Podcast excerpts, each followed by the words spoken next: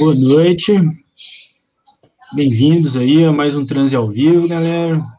Moisés, Letícia, Fabrício, galera.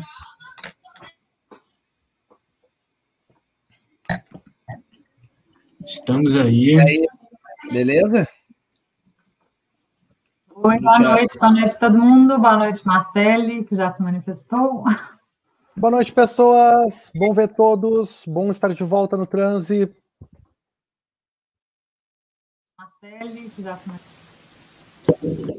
Pois é, então, estamos aqui hoje para discutir sobre é, realidades alternativas sobre o bolsonarismo, né?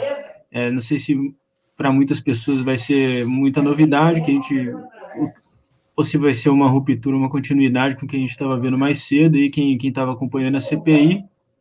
Boa noite, Thiago. Boa noite, pessoal. Só o pessoal mandando boa noite. Né? É... é... Para quem estava acompanhando a CPI hoje, é... não vai ter muita novidade, mas talvez tenha mais algumas interpretações aí do que a gente vem vivendo, né? É, os convidados, acho que eles dispensam apresentações, mas aí é o Moisés, né, que é o Moisés do trânsito, tá aí, né, a Letícia Cesarino, que é professora da UFSC, antropóloga, Fabrício Pontinho, que é do programa de pós-graduação da Unilassalle, isso, acertei. Então, pós-graduação em educação da Unilassalle. E eu chamei o pessoal hoje para a gente discutir é, sobre essa questão de por que que persiste certas visões da realidade que, se a gente olhar a imprensa e o consenso científico e tudo que é de mais sensato e razoável, não deveriam existir, assim, né? É, é aquelas coisas que a gente chega no Twitter e olha assim e fala, nossa, até hoje estão discutindo isso, meu Deus do céu, que canseiro, que saco, né? É, eu vejo isso muito, principalmente dos meus colegas jornalistas que são checadores de fatos. Assim. Até hoje eles estão checando fatos que em julho do, de 2020 já foram checados, né? E uma, das, uma dessas coisas, para a gente começar, talvez, seja, seja essa questão aí do, do tratamento precoce. É, é, o, o tratamento precoce, ele já teve alguma dúvida aí sobre cloroquina, ivermectina, essas coisas, em, até junho de 2020, mais ou menos, né? E desde então o consenso científico, digamos assim, né, ele chegou numa coisa que não tem eficácia, pelo menos a cloroquina e a ivermectina, e os jornais vêm repetindo isso, né? Desde então, se, com muita coerência, se você não, você não acha uma brecha nisso, pelo menos no Brasil, a respeito disso. E, no entanto, você vê na Datafolha desse ano né, que 24% da população usou tratamento precoce e entre as pessoas que usam tratamento precoce, você não vê ninguém mudando de ideia. Hoje teve uma, uma CPI com uma pessoa que acredita no tratamento precoce e ela acredita que é real e que o consenso científico está do lado dela, né? Então, como vocês acham que é possível explicar que essas pessoas existam apesar de tudo, esse, essa, essas pessoas do tratamento precoce? Qual, qual você acha que é a explicação para essa defesa do tratamento precoce, apesar desse consenso científico, apesar dessa, desse consenso da imprensa? Aí, se vocês quiserem, dá para focar em um, um, dos dois, né? Entre os pacientes ou entre os médicos, o que vocês acharem mais interessante, assim, né? Aí pode começar pela Letícia. Ok. Ah, gente, já que o trânsito, assim, é, tá todo mundo em casa, eu já vou avisar que se eu tiver que sair no meio começar a não me sentir bem, eu me vacinei hoje com a AstraZeneca, os dois adultos da casa. Então, um já está passando mal, eu vacinei umas duas a três horas depois dele, então talvez a minha hora ainda vai chegar. Mas eu vou tentar aguentar aqui o máximo que eu conseguir. Bom, eu acho que para talvez dar um chute inicial nessa conversa, eu queria trazer uh, um pouco a, a, minha perspectiva, que é a perspectiva do campo CTS, que é o campo dos estudos sociais da ciência, antropologia da ciência. E, e tem um certo consenso nesse campo, assim, sobre a questão da verdade, da verdade científica, do fato científico, né? É aquele paradoxo lá que o Latour é um dos autores que está sempre se degladiando com ele, tentando explicar algo que parece um pouco contraintuitivo para a gente, que é o fato de que os, a Tatiana Rock, também aqui no Brasil, sempre está colocando esse argumento, né? Que o fato científico ele é mais estável, mais robusto, mais verdadeiro lá onde ele é mais feito, lá onde ele é mais construído. Se a gente lê as etnografias de laboratório, a do Latour é o grande clássico que a gente tem, é exatamente isso, isso que mostra, né? Para você estabilizar um fato num contexto onde o, a prática de conhecimento prevalente é da ciência, o que não é o caso em outras sociedades, mas é o caso na nossa sociedade, você tem que realizar uma série de intervenções no mundo natural e é através da estabilização e do apagamento dessas mediações, dessas intervenções, que você tem um fato estável que não é necessariamente corresponde a um fato real no mundo antes da, inter, da, da intervenção daquelas mediações, né? Mas ele é um fato eficaz. Ele naquele contexto, né, sociotécnico, ele se torna verdadeiro mas não é uma verdade acima de qualquer a histórica, digamos assim. Né? Então você pega o Thomas Kuhn, toda a riqueza do, do, da área né, dos estudos da ciência mostra isso. Então, eu considero, e o Vitor sabe disso, que a gente tem discutido bastante, né, Vitor?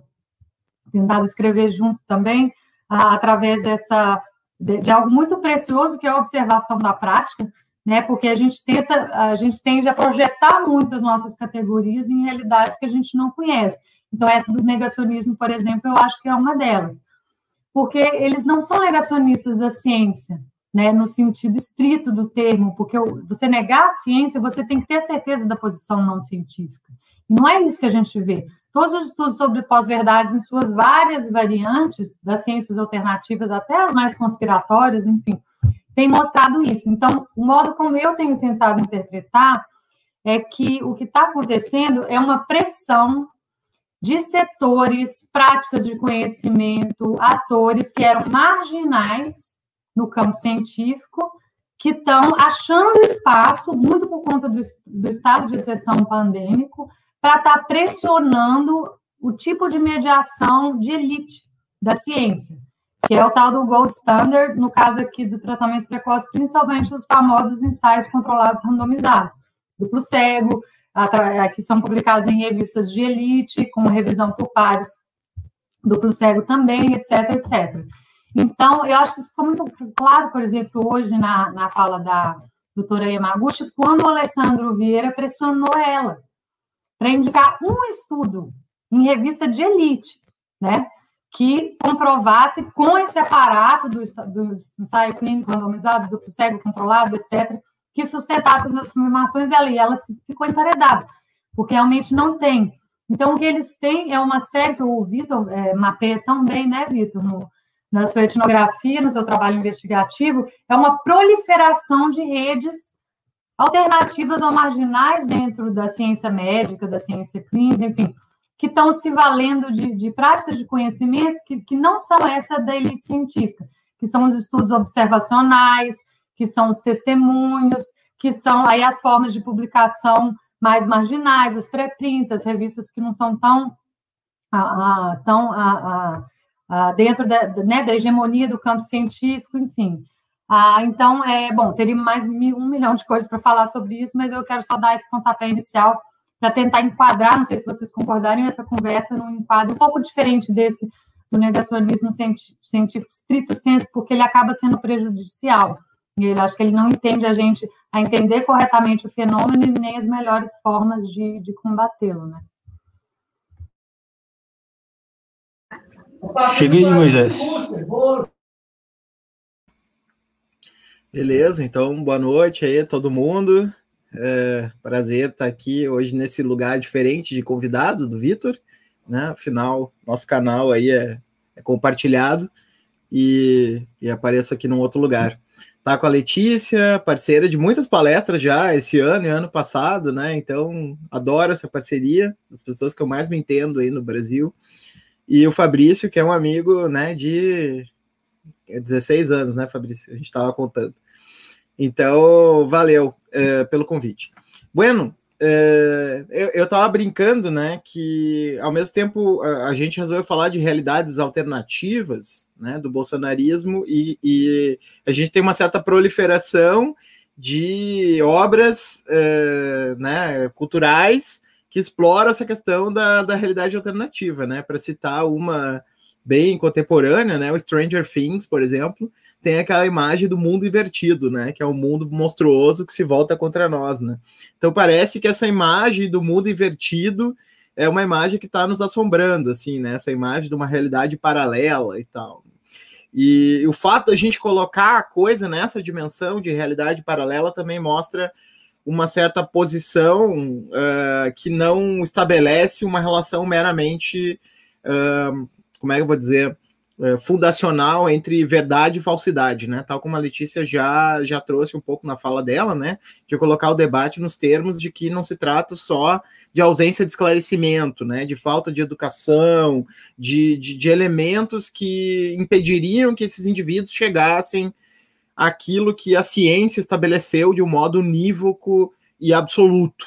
Né? Então, acho que quando a gente fala de realidades paralelas, a gente está lançando uma série de problemas extra, né, que são problemas epistemológicos, ontológicos, né, e, e também socio socioantropológicos, que, que uh, tiram as coisas um pouco da zona de conforto que elas poderiam estar, né? E aí essas imagens, né, do Fringe, do Mr. Robot, do do Stranger Things ajuda a gente a pensar esse, esse, esse paralelismo de mundos que a gente está está vivendo.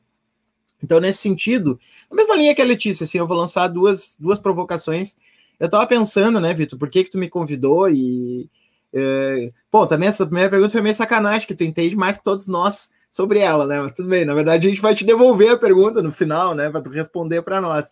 Mas, enfim, sobre tratamento precoce, né? Mas, assim, é o que, o que eu fiquei pensando é, bom, onde que essa questão me interessa, né? E aí eu acho que tem dois pontos que essa questão me interessa muito, assim, essa questão da fabricação de realidades paralelas, né? Uh, um ponto é um ponto, assim, mais de leitura de conjuntura, uh, que diz respeito a essa fabricação de uma aversão ao, ao, uh, às instituições científicas, né? Que, principalmente a universidade, que foi capturada pela extrema-direita né, como uma espécie de uh, transformação da luta contra as elites econômicas em uma luta contra as elites culturais, né, que foi um movimento que eu sempre achei que não teria muita chance de vingar aqui no Brasil, né, porque a gente conhece o Olavo de Carvalho há bastante tempo e tal, né, o Fabrício conhece há bastante tempo, né, o Olavo de Carvalho, talvez, talvez depois ele fale sobre isso, é, e a gente já sabe que esse discurso existe, mas eu nunca achei que esse discurso ia ter aderência né, no, no Brasil. Sobretudo porque o Brasil tem o bacharelismo, né? E, e toda essa coisa de atração pelo diploma e tal. Então eu nunca achei que esse ranço anti, anti-establishment cultural fosse de fato pegar no Brasil, mas pegou, né? Se a gente olhar lá, tu mesmo mencionou, Vitor, recentemente o, o Queer Museu, a, a vinda da Judith Butler, né? Que é a Isabela Calil, que vai estar conosco semana que vem, já vou dar um furo aqui, né? Vai estar conosco semana que vem, conversando, cobriu muito bem. É, a gente vê que houve mesmo essa capacidade de, de, de suturar né, essa disputa é, povo versus elite com a disputa baixa cultura contra alta cultura e coisas assim. Então me interessa esse aspecto, né? Uh, e, e, o segundo aspecto que também me interessa, daí é um aspecto mais é, digamos assim, filosófico, né? Que é o aspecto da grande pergunta: que tipo de relativismo nos conduziu a isso, e se a gente pode considerar a virada ontológica e todas essas tentativas de multiplicar mundos e multiplicar perspectivas, né? Que no início estavam muito associados ao pós-modernismo e outras, e agora estão mais associados a essa ideia de virada especulativa, se dá margem para essas coisas serem circularem, né? Uh, quer dizer, uma coisa que o próprio Latour se coloca né, várias vezes a enfrentar, né? Se, se o tipo de perspectiva como a dele, ou como a dos Tanguers, né, e desse pessoal que tinha uma visão mais aberta de ciência, uh, digamos assim, abriu a porteira para passar né, negacionismo climático, né, entre outras coisas. Então, uh, são esses dois pontos assim que eu, que eu acho que eu gostaria de discutir ao longo do nosso papo aqui né, pelo menos nas minhas falas, e, e aprender com o Fabrício e com a, com a Letícia de resto. Chega aí, Fabrício. Bom, boa noite, gente. Eu não queria primeiro agradecer o convite, né? Estou aqui bem acompanhado, professora Letícia, é um prazer finalmente conhecê-la em pessoa, pessoa não, né, mas virtualmente. muito bom, é muito raro ter um diálogo com o Moisés, a gente se fala muito pouco, né? E é muito bom estar aí com o Vitor também, então sempre um prazer estar com vocês. Uh, gente, eu então eu estava ouvindo a Letícia, estava ouvindo o Moisés, e a primeira coisa que eu pensei é, bom, eu não quero entrar com os dois pés na porta com a abordagem teórica ainda, mas eu quero tentar pensar uma, uma questão aqui que para mim é, é o emolduramento também do que passa para mim a resposta à questão do Moisés. Eu não acho que o nosso fenômeno de pós-verdade ou anti-verdade ou anti-academicismo mesmo tem as mesmas características que ele tem, por exemplo, nos Estados Unidos. Eu acho que muitas vezes a gente esperava e a gente ou a gente era muito cético dessa transposição de guerra cultural porque a gente imaginava que ela ia se moldurar ou que ela ia ocorrer nos mesmos moldes que ela ocorre na gringa, que ela ocorre nos Estados Unidos. E eu acho que tem um primeiro problema aqui. Esse primeiro problema passa por uma figura como Olavo de Carvalho. Acho que a gente tem que pensar numa outra coisa que eu tenho visto muito no, no trabalho do Vitor, que é a reivindicação do lugar de saber. Ou seja, as pessoas querem ter um lugar de fala sobre a produção do saber. Se a produção desse saber. E elas identificam que o saber é produzido. E isso é uma coisa interessante. Uh, e é uma identificação que eu acho até positiva, uh, que é não ter um absolutismo né, sobre como se produz o saber. Toda essa galera que está falando de cloroquina, que está falando de ivermectina, que está falando de sei lá o que, terraplanismo, está identificando que existe algo que o Kuhn mesmo coloca, né? Uh, uma estrutura institucional que conduz a produção do que nós chamamos do saber científico. Né?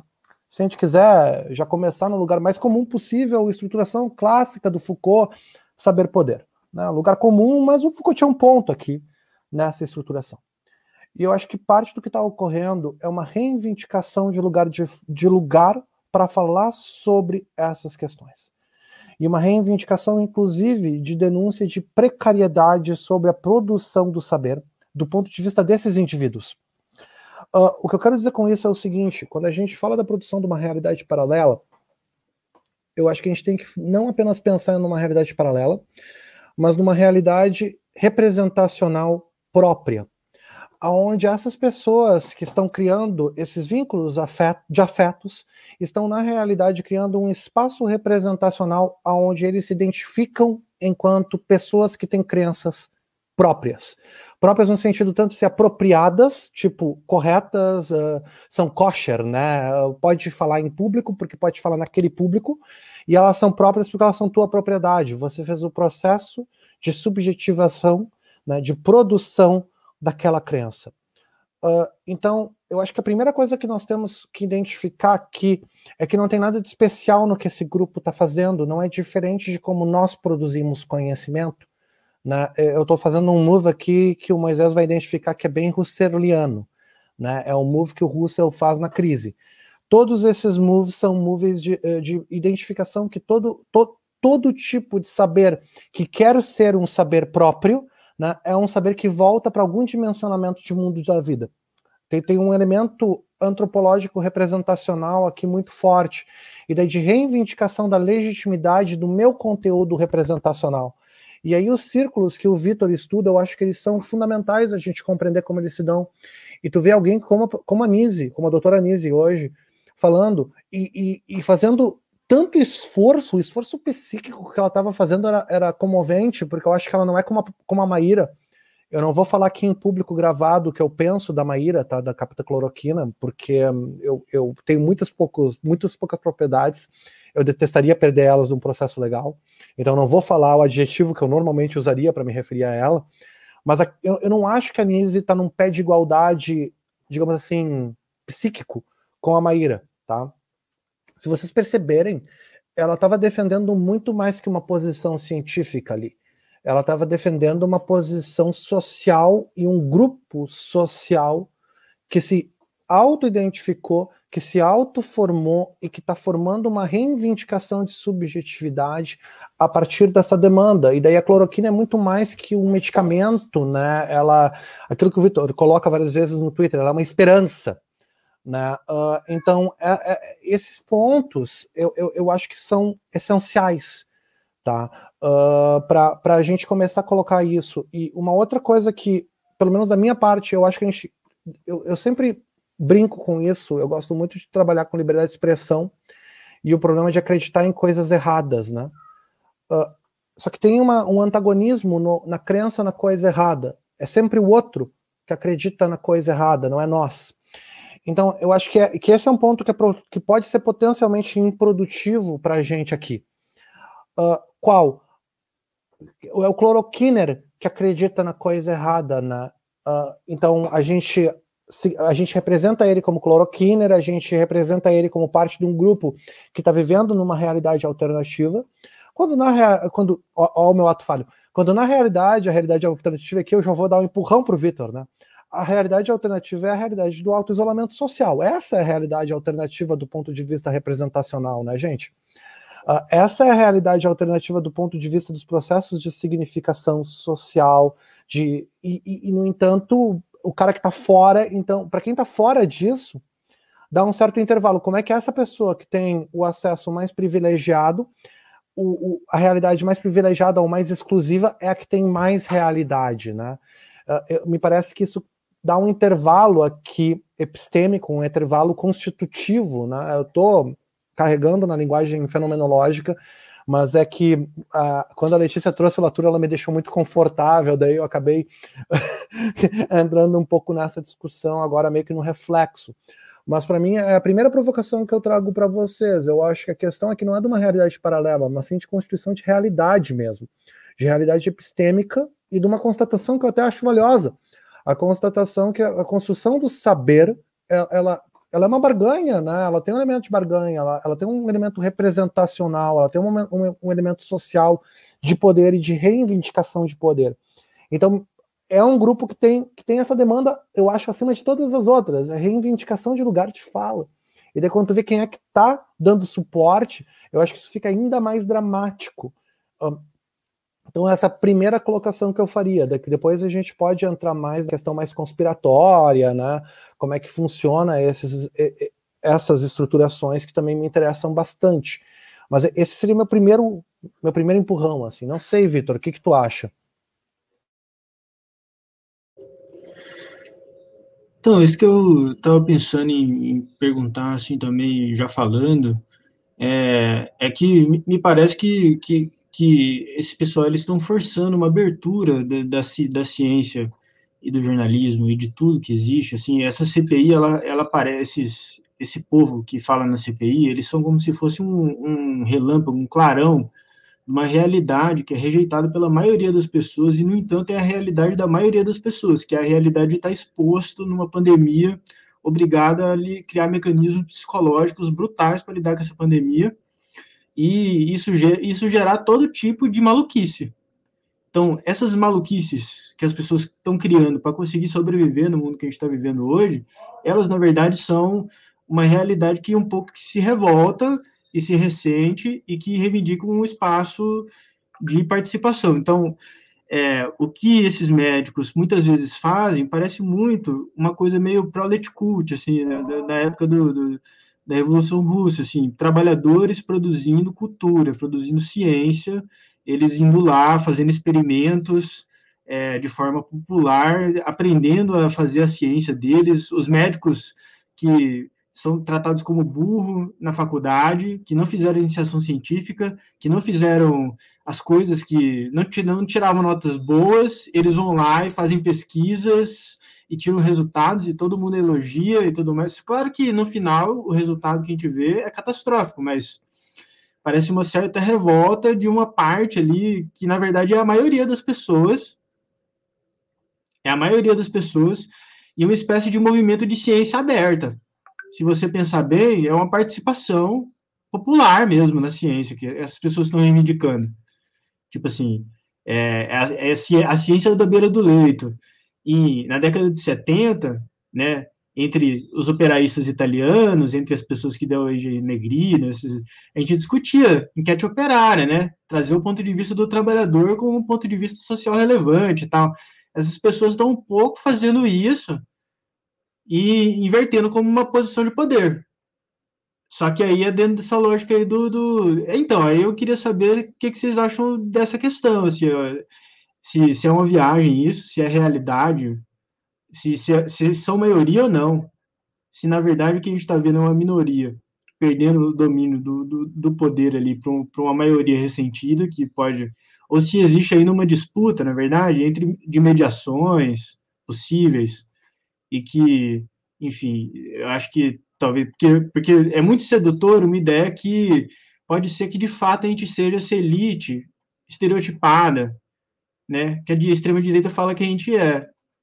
Pode ser, mas eu acho que a gente não é. Eu acho que na verdade tem uma disputa e a ciência tem algo, a ciência tradicional tem algo a oferecer de positivo para as pessoas, as pessoas reconhecem isso, e, e, e não, a coisa não está dada, assim como as elites e, e, e tudo está resolvido. Mas eu queria saber o que vocês pensam disso, se, e dessa questão participacionista, o que vocês pensam desse processo, porque até que ponto isso não é uma inversão de uma demanda que a gente já que já foi da, da esquerda, dos movimentos sociais, ali, por exemplo, de participação na universidade, de, dos processos de questionamento de um certo elitismo da academia também, né? Pode começar pelo, não sei, quem que... Posso comentar essa questão do, do anti-elite, anti-tal. É, Assim, a, a, ciência, pelo menos no modelo cuniano, ela precisa ser isolada da sociedade. Isso é muito claro. Ele chega lá no fim do livro, é assim que ele diferencia a ciência como uma comunidade de prática de, de conhecimento diferente de outros, né? Então, assim, isso é uma coisa. Outra coisa é a dinâmica da ciência normal, né? Porque eu acho que o modo como eu vejo, assim, sem querer alongar demais, eu fiz uma fala na semana passada que eu fiz mais ou menos esse argumento o, o que o, o, sucesso do tratamento precoce, uma das coisas que ele indica, talvez seja uma certa exaustão de um certo modelo de ciência grande, porque eles pegam muito nisso e eles falam que coisas que não são exatamente mentira. Que o modelo do grande RCT de larguíssima escala, com milhares de pacientes, não é qualquer um que pode fazer. São grandes universidades, grandes é, é, financiar, ou, enfim, ensaios financiados por, pela indústria farmacêutica em si, etc. E ele se contrapõe a isso. Né? Essa é uma ciência que eu posso fazer.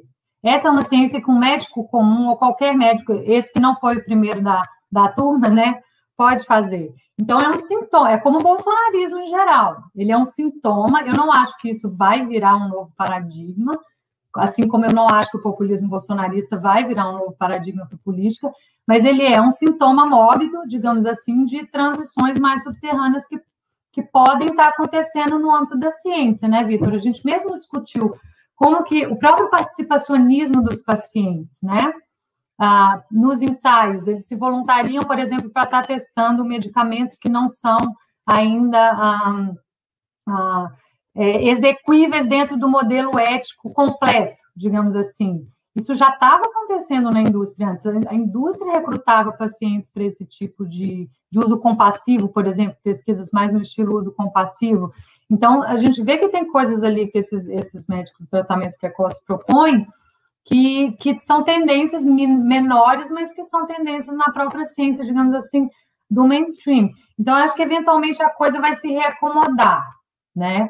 É, o, uma das coisas aí para fechar, enfim, que, que eu acho aí, engajando com a fala do, do Fabrício, que eu, eu vejo muito também, que é o que, que acontece, né? Quando a gente tem uma desestabilização dessas mediações médias da ciência normal, digamos assim, grandes, mas ainda materiais médios, você, você, você é, diminui assim, não diminui, mas o que, que eles fazem? Eles não é que eles ignoram os RCTs, mas não é esse o modelo né, de, de pesquisa deles. Eles ah, rebaixam isso, de certa forma, e o que, que emerge no lugar? As duas pontas, que é o estudo observacional, aquilo que o médico pode ver na clínica, isso que o Fabrício apontou dessa realidade imediata, que eu, no campo das novas mídias, uso o conceito de epistemologia, né, porque eu acho que tem um paralelo grande aí entre, entre vários processos na política, na ciência, no caso da mídia também. Então, você tem essa primazia do, do, da experiência imediata de um lado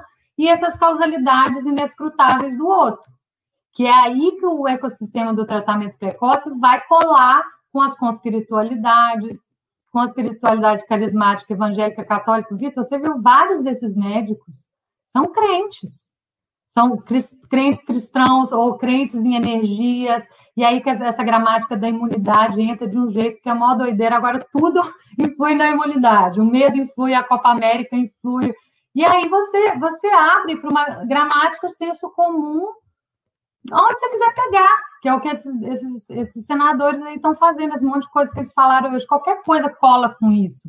E aí você entra nessa lógica da Douglas Rushkoff, traz ah, para pensar a internet, a, conspiracionismo, essa coisa da fractal noia, que é um tipo de conhecimento que ele não tem o um loop da revisão por pares, por isso que não é um sistema fechado como o da ciência de elite. Você vai só acrescentando, né? Você vai só acrescentando, você vai só estendendo. E é nesse sentido que ele é muito aberto a outras forças sociais, que também é uma característica que o Kuhn aponta para momentos de, de, crise de paradigma. Você começa a ter fatores extracientíficos influenciando né, as escolhas e as, as, as escolhas né, de, dos cientistas de ir para um lado ou para o outro. Então, eu acho que assim, está retomando com ah, para pensar isso, eu acho muito, muito produtivo, porque é sim um, um, um momento de, de crise de uma certa ciência normal, só que ela tem várias camadas. Eu não acho que é o paradigma do tratamento precoce, entende? Contra o paradigma da Big Pharma, dos RCTs. Não é isso. Isso tudo é dentro né, da ciência, mas você tem aí camadas, e essa camada mais de baixo, que é que esses médicos representam, eu trabalho com a ideia de antiestrutura na antropologia, né? Quando você tem uma hegemonia, imediatamente você vai criar uma antiestrutura para ela. Isso é dialética, né?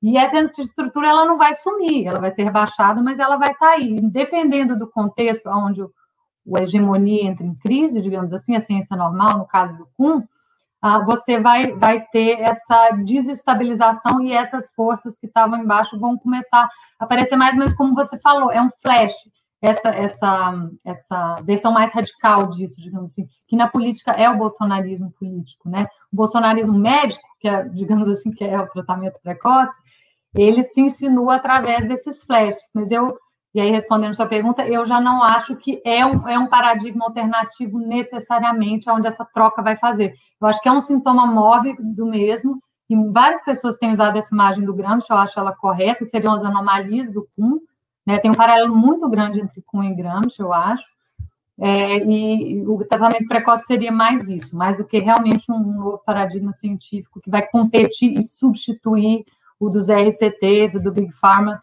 tal como ele é pensado hoje. Desculpa, acho que eu falei demais.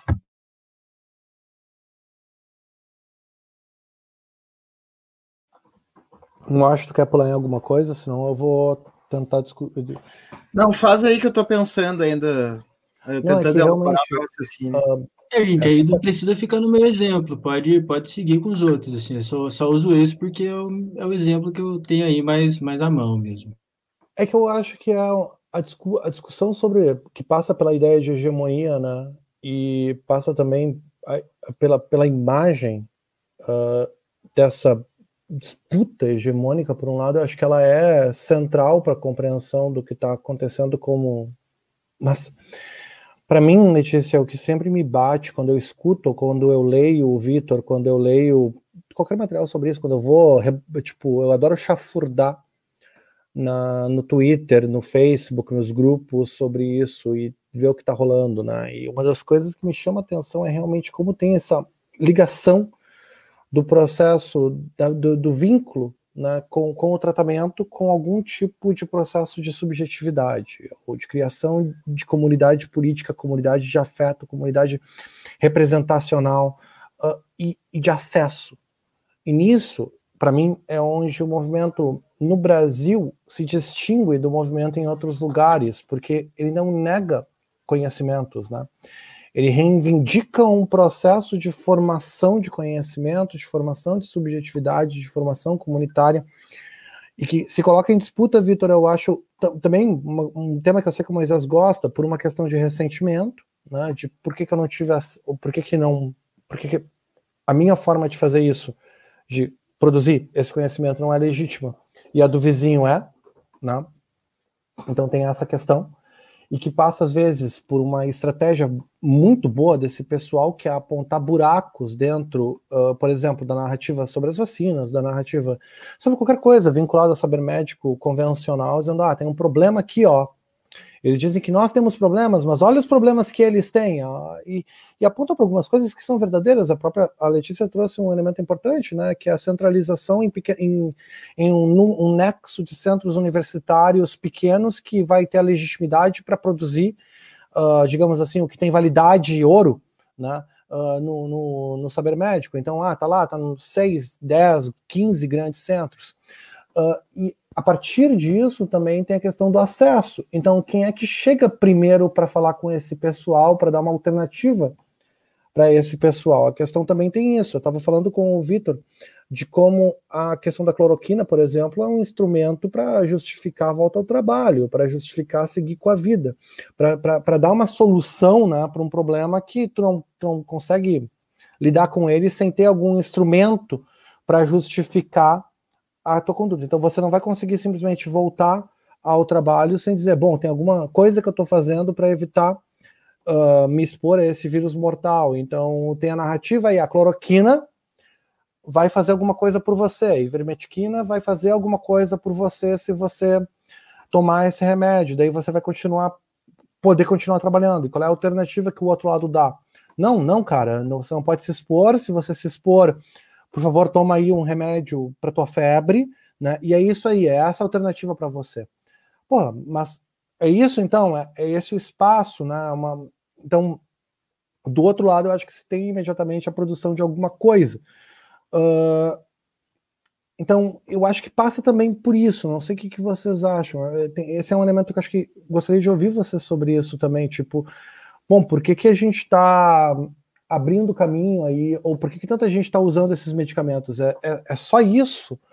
Né? Bom, não acho que é só uma questão epistêmica, é também uma questão de justificação, né, por um lado, e daí se usa isso para formação dos grupos e até para se criar antagonismos, tipo, olha, você está em casa pedindo seu iFood, eu estou trabalhando na moto levando a comida para você. Uh, e daí você vai me dizer que eu não posso me proteger usando essa medicação, enquanto você está em casa, mas eu estou me protegendo usando essa medicação, e eu ainda não peguei a doença, mas eu peguei foi uma gripezinha, porque eu estava medicado. E é verdade que eu peguei uma gripezinha, e o cara faz uma correlação, e daí você vai dizer, ah, mas correlação não, não implica em causalidade, você nunca leu Russell, né? Não, olha só, não, não é esse o ponto, o cara tá cagando e andando. O, o ponto dele é, não, olha, vê bem, eu, eu não tô querendo aqui entrar no paradoxo da dedução. Né? Não é isso. Uh, o ponto para mim é isso aqui me deu uma, uma alternativa e você não está me dando nada. Né? O que você tem para me dar é nada. Então, negócio seguinte: tem duas coisas em disputas para mim aqui. Uma me auxilia a seguir minha vida. Eu consigo, e daí entra de novo o próprio, né? Eu consigo, eu consigo continuar me sentindo eu mesmo, eu consigo continuar fazendo as coisas para mim, estabelecendo a, as minhas relações léxicas representacionais. E, e esse nexo uh, constitutivo aí do qual o remédio, o remédio não é a palavra correta, né? Mas do qual a cloroquina participa, eu, e aí sim, Moisés, eu acho que a cloroquina entra aqui como fármaco mesmo, no sentido derridiano, entende? É, é, é ela entra como essa coisa que é a diferença entre o veneno e o remédio está na dose, na forma de apropriação e na forma de representação do ato de tomada, né? Sócrates tomou cicuta, ele morreu envenenado ou é outra coisa que tem ali, né? Eu, eu acho que entra um pouco também nessa farmacologia aí para te jogar a bola também um pouco, mas uh, eu fico pensando um pouco nisso. Foi uma, uma questão interessante a, a alternativa do, do auxílio emergencial, eu tenho uma hipótese depois para conversar com vocês, mas uh, a gente pode conversar depois sobre ela. Cara, ainda bem que tu largou esse papo de Derrida e farmacologia, porque eu tava ficando preocupado que eu tava concordando com tudo contigo. E isso é sempre um momento preocupante, assim, né? Estou concordando tudo, Fabrício, é tem uma coisa errada aqui, eu não pensei uma coisa direito. Não, tô brincando, para quem não sabe, né? É, mas enfim, não, esse, esse lance de farma, farmacologia eu não sei se eu concordo, mas eu, eu, eu, vou me focar mais na, na questão anterior, que, que casualmente, ou enfim, né? Talvez o, o, o assunto nos, nos encaminhasse para isso mesmo. Eu estava pensando que, bom, eu queria realmente pegar nessa questão que tu trabalhou, assim, que acho que a gente pode discutir a questão epistemológica e ontológica daqui a pouco, mas assim, é, eu, eu uh, tenho uh, escrito algumas coisas e tal, até mandei para umas revistas uns, uns artigos, o, o Vitor leu um deles, a Letícia estava num, num evento lá que eu sustentei mais ou menos a tese de um, de um deles, em que eu trabalho a ideia de que as chamadas guerras culturais no Brasil elas têm uh, esse caldo material que não pode ser uh, meramente ignorado, né? Que é exatamente isso que está falando, Fabrício. Que é o, o, fato de que, assim, por exemplo, uh, muitas vezes esses movimentos, eu vou chamar então de movimentos desconstrutivos, tá? Já que a palavra desconstrução teve tanta força entre eles, né? E tem essa ideia do desconstruído, e tem estou sou uma pessoa em desconstrução e tal.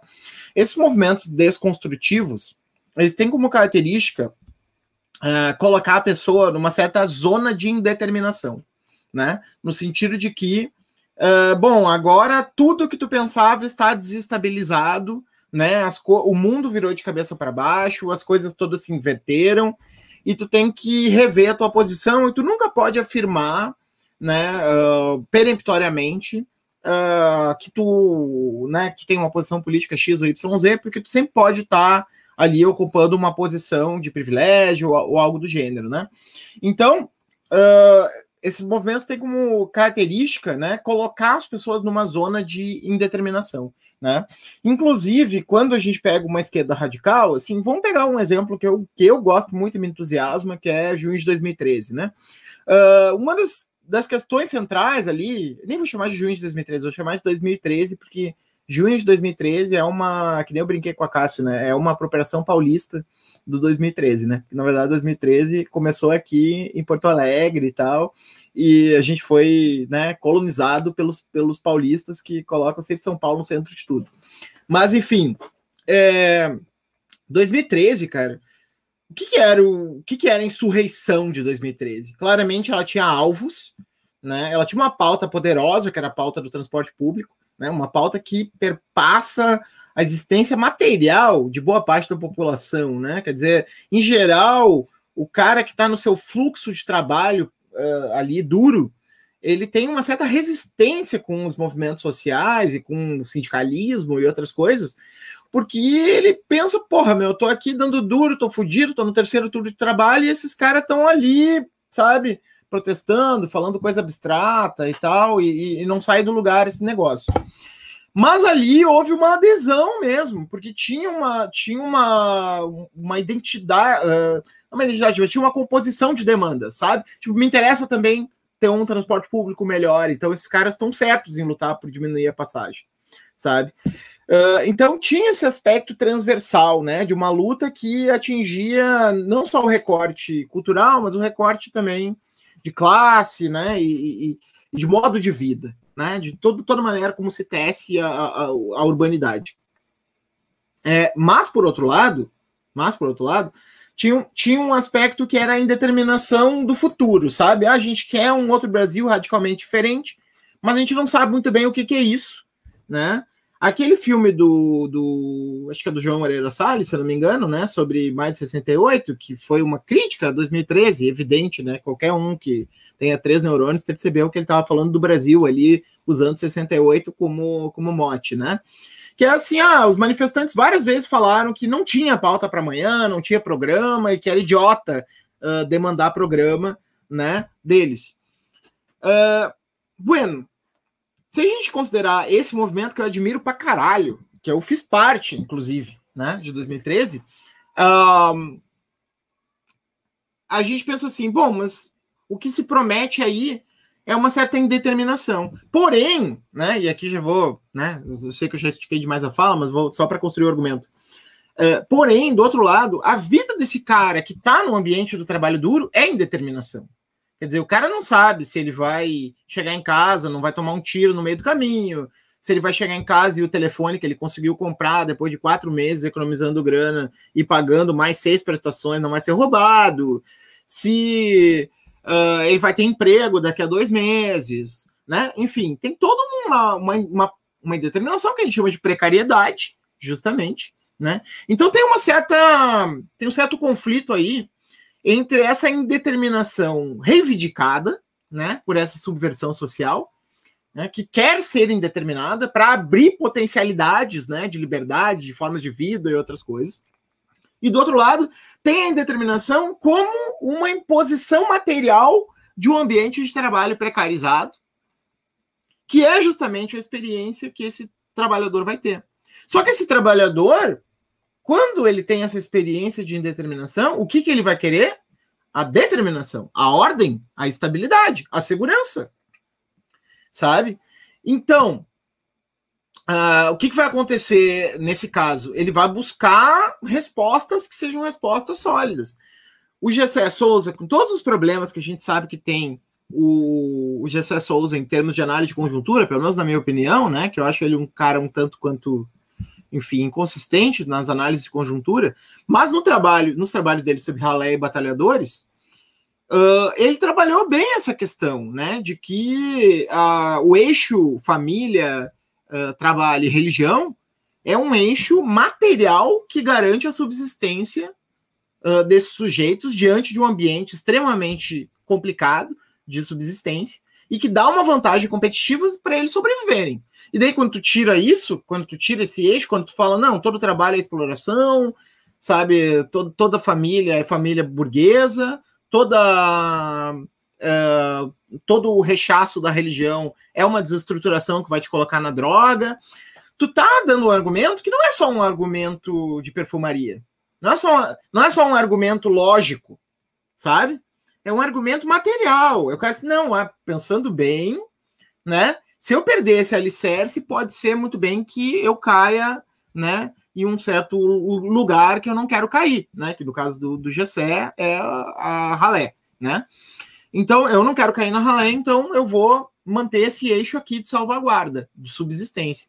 Então, a gente não pode só olhar a guerra cultural como estritamente cultural, ela tem elementos materiais aí, sabe? Tu não pode disputar quem tá certo, simplesmente. Tu tem que disputar quais são as infraestruturas materiais que competem aí. E só para concluir, daí, e daí relacionando com o que o Vitor uh, trouxe, né, do tratamento precoce, da cloroquina, na mesma linha que o Fabrício falou, né? Esse cara que tem que enfrentar uma precariedade, que tem que enfrentar uh, a volta ao trabalho, porque tem que voltar ao trabalho, porque ele é caixa de supermercado, porque ele é vigia do, do prédio, porque ele, porque ele, sabe? São essas atividades que voltaram, estão na rua sabe? Ele precisa de uma certa salvaguarda psíquica, digamos assim, que, que se forma nesse caldo cultural. E aí eu acho que, que, que esse, do ponto de vista do trabalhador, tá? Não tô falando do ponto de vista dos médicos. Nada do que eu falei se aplica para os médicos, tá? Eu acho que é uma outra coisa em relação aos médicos. Mas do ponto de vista dos trabalhadores, e, e, eu tô falando eu acho que é uma outra coisa, porque realmente eu não entendo nada, né? Só um acho. Mas em relação aos trabalhadores, que eu já dei uma estudada um pouco mais nessa questão, eu acho que tem um aspecto aí bem do que o Fabrício falou, sabe? Eu tô largado, eu tenho que, eu tenho que fazer entrega, eu tenho que trabalhar, eu preciso de um tipo de discurso que me dê amparo para isso, sabe? Então eu, eu, eu olharia para esse lado aí. Moche, só um comentário bem, bem pequeno sobre isso. Não quero também virar aqui uma conversa de boludo, né? Mas tem uma coisa aqui também que é fica muito fácil fazer o emolduramento de qualquer resistência, então, à saída, ou de questionamento, crítica na né, forma de trabalho, como um processo todo de subjetivação que tu acabou de narrar. O qual passa, inclusive, como às vezes é um tiro no pé, você simplesmente diz, ah, mas é uma subjetivação precária. A pessoa não acha que é, né? Ela criou os vínculos dela ali dentro, ela, ela, ela às vezes está ganhando mais do que ganhava no emprego anterior ou em qualquer prática que ela fazia antes. É, então, às vezes se se faz um, um framing aqui que acaba nos prejudicando, porque a pessoa lê, bom, então o que você está disputando é minha forma de ser no mundo, né? Como é que eu, como é que eu me coloco dentro desse mundo? E eu acabei de criar toda a minha forma. É, o que eu sou? Eu sou um cara que anda de moto, eu sou um cara que toca o louco, e tem meu grupo de zap, tem as minhas, entende? Tem a minha família, tem aqui, tem a questão. Então, é, esse ponto às vezes é um tiro no pé, porque a gente acha que está querendo fazer algo que é positivo para aquele indivíduo, mas tu não está entendendo a formação né, do próprio, do que aquele indivíduo considera o seu âmbito, né, o seu mundo social, o seu mundo da vida social, e aí tu acaba dando um tiro no pé, porque o que o cara lê é, bom, então o que tá me dizendo é que tu não quer que eu tenha o emprego que eu tenho. O que tá me dizendo é que tu não quer que eu tenha a família que eu tenho. O que tá me dizendo é que tu quer que eu tenha a tua vida. Né? Que é, é, your, é, é do teu jeito ou não, é tudo ou nada aí. E, e isso é um prato cheio para radicalização, né? Assim como o, a proposta, e alguém falou da questão do auxílio emergencial, mas eu, não, eu, eu acho que o auxílio emergencial nem era o, o, que mais me interessava. A proposta de fechamento do comércio sem um sistema de compensações é jogar as pessoas no colo do radicalismo. Por quê? Eu vou fechar meu negócio. Bom, mas eu vou continuar pagando o imposto sobre serviço de qualquer natureza? Eu vou continuar pagando o aluguel do mesmo jeito que eu pagava antes? Ou eu vou ter que negociar com o proprietário? Tu joga a pessoa no colo de um discurso radicalizante, porque ela está se sentindo afetada na, na, própria subjetividade dela, né? E ela não quer que tu fale para ela que é uma subjetividade precária, é evidente que não. Então, eu, eu, passa por aí também, eu acho, essa discussão, Moshi. Só pegando esse gancho, mas só isso mesmo. É, respondendo o Tiago aí sobre o uso de hidroxicloroquina, os tratamentos tratamento precoce, eu acho que não teve um estudo é, base, é, por categoria de trabalho, mas teve um estudo por renda, e é, alta renda foi que mais, mais foi o que mais utilizou proporcionalmente, mas relativamente pouco em relação à baixa renda, e na região norte foi onde mais teve, que foi onde também teve a maior mobilidade social relativa a trabalho. Mas eu acho que o pessoal está falando no sentido um pouco mais amplo, e o, o, que ficou na minha cabeça, assim, que eu queria perguntar para vocês é como que é possível, então, que a representação dominante que a gente tenha de coisas que fazem sentido, pensando assim, é, uma lógica que diz respeito a muito mais gente, é de aberração. Por que, que isso cola do jeito que parece colar? Entendeu? Porque é, você vai discutir hoje dentro do círculo cultural, tipo, a, a, o tratamento precoce é uma aberração, o, o negacionismo é uma aberração, o, é, a, a, direita, não sei o que, é uma aberração, os, os valores que não são liberais são uma aberração, mas, enfim, parece que tem. O, como se explica isso, vocês acham? Essa, essa noção de que é, é, é uma aberração, o que não é uma coisa assim que, entendeu? Que não é uma coisa de, de, de, de uma maioria. Que parece ter uma dissonância mesmo. Aí pode começar, não sei, também. O, o, dessa vez o, o é Letícia. Estamos com saudade de escutar a Letícia. Fala, Letícia. Estou pensando aqui. É, eu acho que tem, pode, muito provavelmente tem a ver com talvez várias coisas, mas uma delas é a questão da segmentação, né? Porque, assim, pensando, aí vale tanto para a ciência quanto para a política, política institucional liberal, democracia liberal, esfera pública, né? E aí entra uma questão da materialidade que o Moisés falou. Essas instituições não existem no vácuo. Elas precisam de uma materialidade para funcionar. As, os cientistas eles precisam ser forçados, conduzidos ao consenso.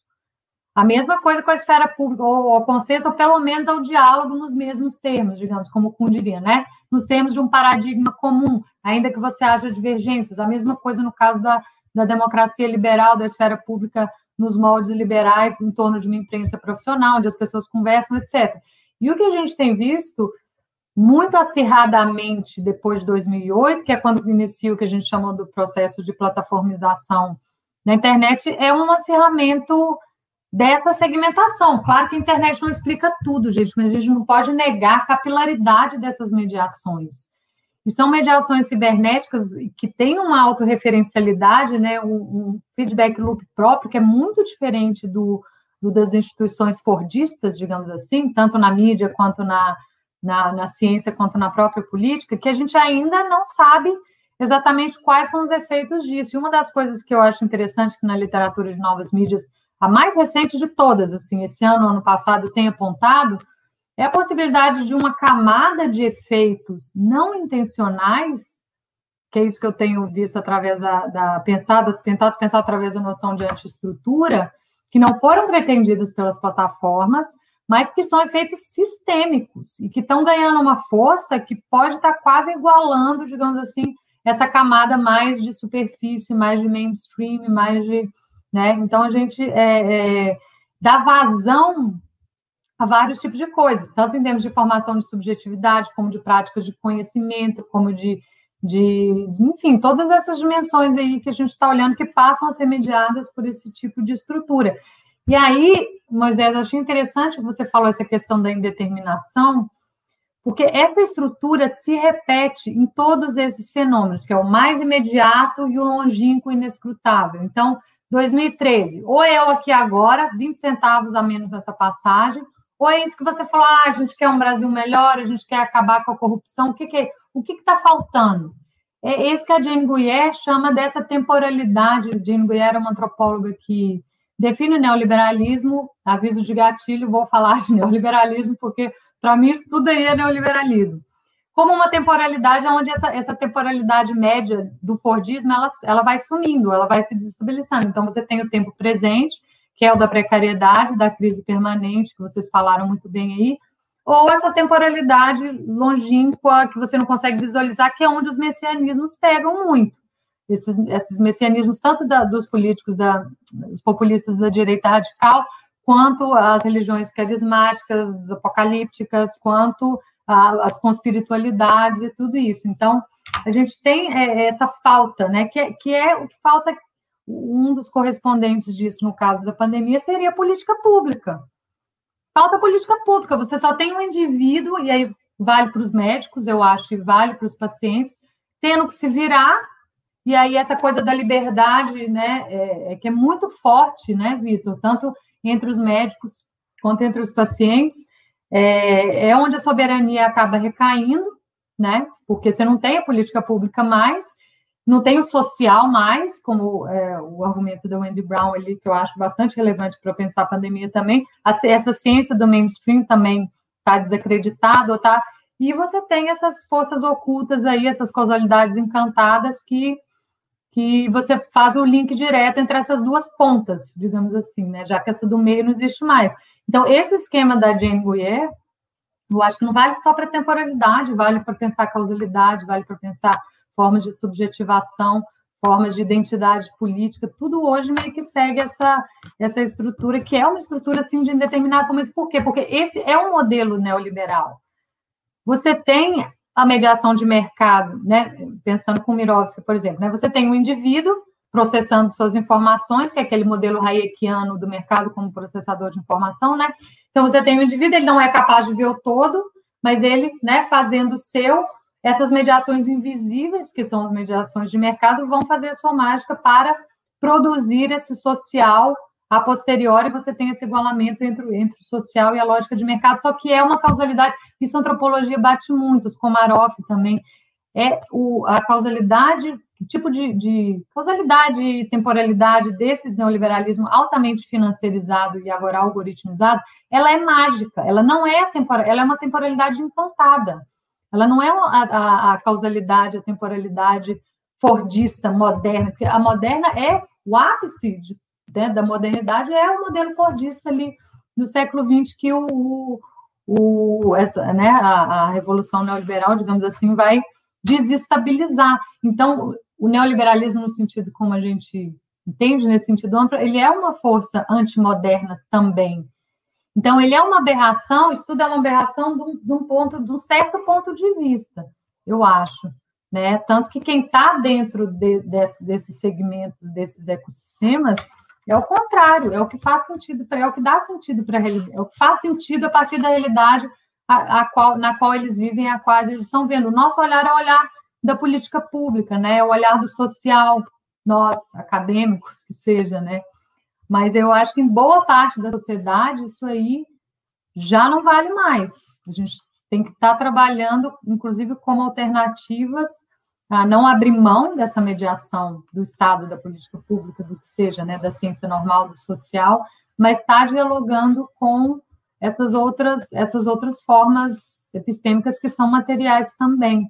No caso do tratamento precoce, isso me parece ah, bastante claro como um fator de eficácia para eles, ah, diante de tudo que vocês falaram aí, que não são só fatores científicos epistêmicos, são fatores da realidade das pessoas, inclusive dos médicos. Aí dos médicos só tem a questão do empreendedorismo aí que eu acho importantíssimo também. Não vou falar sobre isso, mas eu acho que, que é algo que tem um pouco nos pacientes, né, Vitor? Mas eu acho que é mais a coisa dos influenciadores, dos médicos, que são formas de re, reintermediação, que são, também são muito digitalizadas.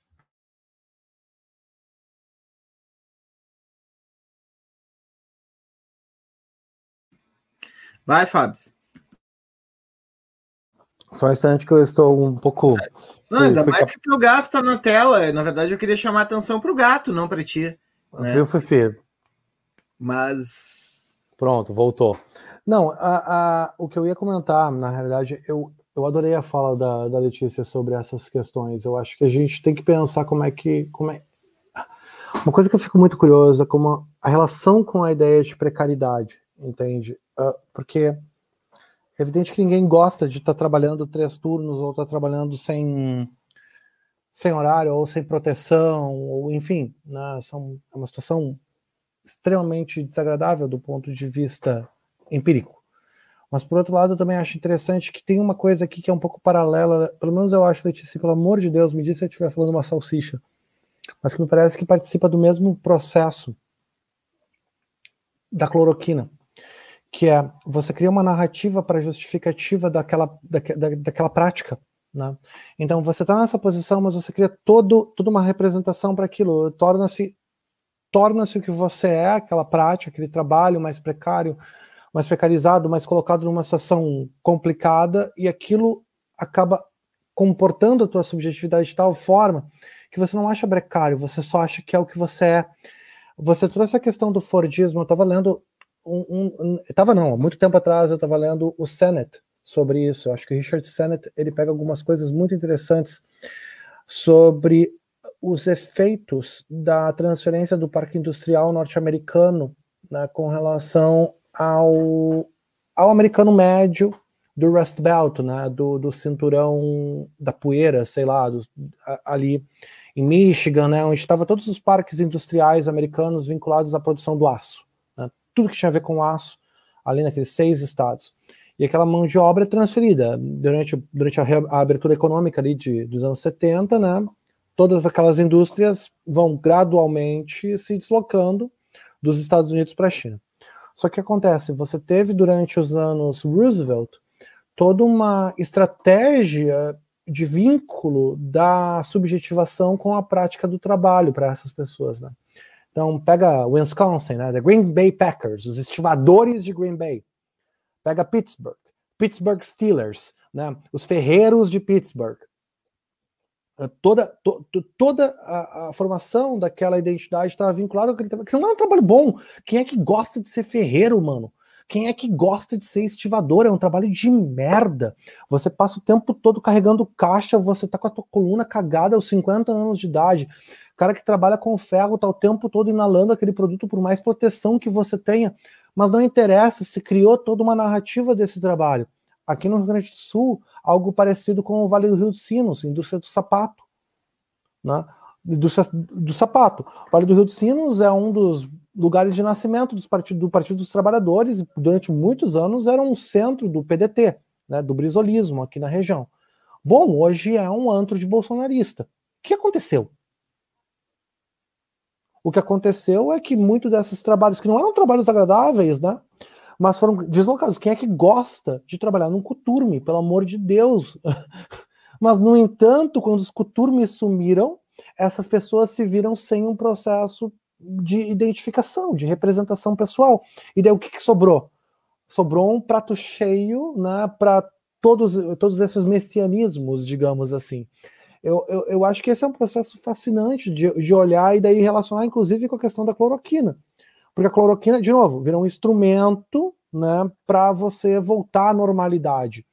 Mas por que, que tu quer voltar a essa normalidade? Mano, porque é, ela sou eu, né? Ela, ela é onde eu tô. Como assim? Por que, que eu quero voltar?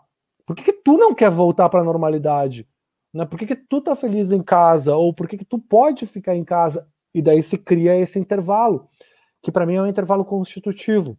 O Moisés vai lembrar vagamente.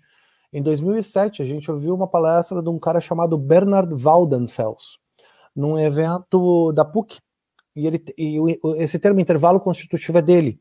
Tá? Ele usa esse termo para caracterizar que a gente que parece que o processo de afirmação e daí entra a questão temporal do tempo do liberalismo, né? Ou do tempo neoliberal, ou dos diferentes tempos do trabalho.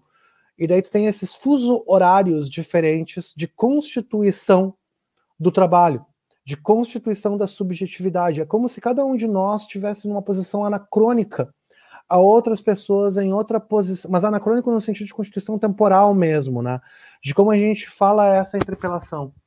Então, essa questão é interessante e eu acho que outra coisa que os comentários do pessoal estão apontando, o termo precariedade pode parecer profundamente prepotente, né? Porque por que, é o trabalho do outro que é o trabalho precário e não o meu? Por que, que a constituição de subjetividade precária é a do outro e não a minha? E eu sei que não é isso que nós estamos falando, né? Mas eu acho que é um risco aqui, sobretudo quando esse assunto é recebido em outros círculos, né? Que é tipo, ah, vamos, vamos tornar o Uber melhor. Peraí, tu quer que eu perca o meu emprego no Uber? Ou eu gosto de trabalhar assim no Uber. E daí entra esse fuso horário constitutivo aí, né? Esse intervalo de constituição. Uh, não sei, eu estou pensando alto aqui com vocês. Uh, eu nem vou embarcar na questão da naturalização, porque perguntar naturalização para fenomenólogo é acabar com o papo.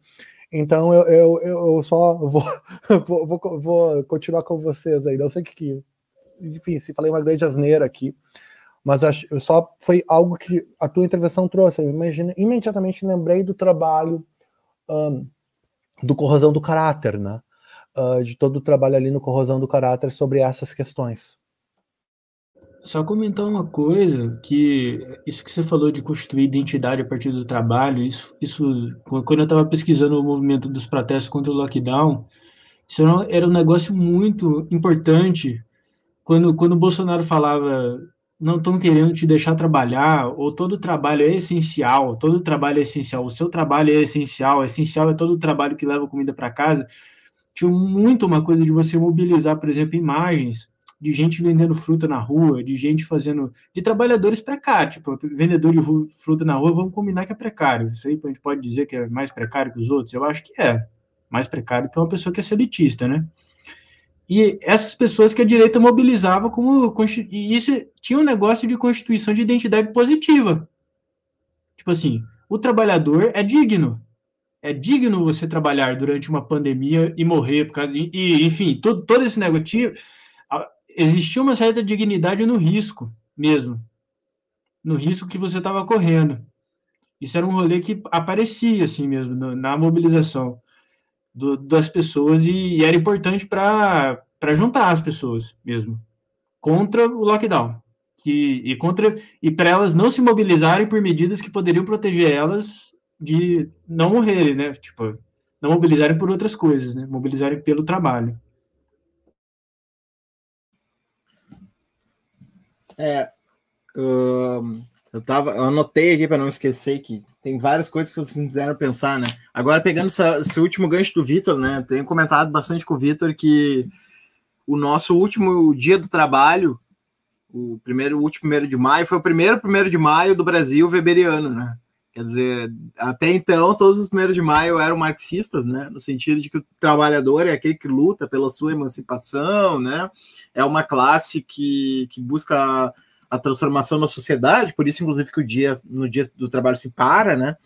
E, de certa maneira, o, o último dia do trabalho foi do trabalho como né, ética de vida, né? Desse trabalho protestante que o Weber fala, né? Trabalho como significado da vida. A outra coisa que eu fiquei pensando é três comentários pontuais assim e depois eu vou, vou dar uma virada de mesa aqui para ver colocar uma, outra, uma outra coisa. É, o segundo, a segunda coisa que eu fiquei pensando é que todo esse argumento que o Fabrício trouxe é um pouco que é um pouco a o fracasso, e, e pela palavra fracasso não entendo uma coisa peremptória, uma coisa fechada, uma coisa assim, vamos abandonar essa ideia, né? Mas o fracasso momentâneo, então, digamos assim, né? É, das filosofias do devir, né? Então, aquela ideia de que, ó, na verdade, a gente está num processo, num devir, e não tem que estabilizar em lugar nenhum, e o próprio movimento é aquilo onde a gente vai, vai se fazer, né? Que a gente sabe que tem muitas, uh, muitas filosofias de, de inspiração da Elesiana, vamos dizer assim, tá? Uh, que, que vão para esse lado, uh, mostraram que, olha, na verdade, às vezes o pessoal prefere até uma estabilidade ruim do que a instabilidade total.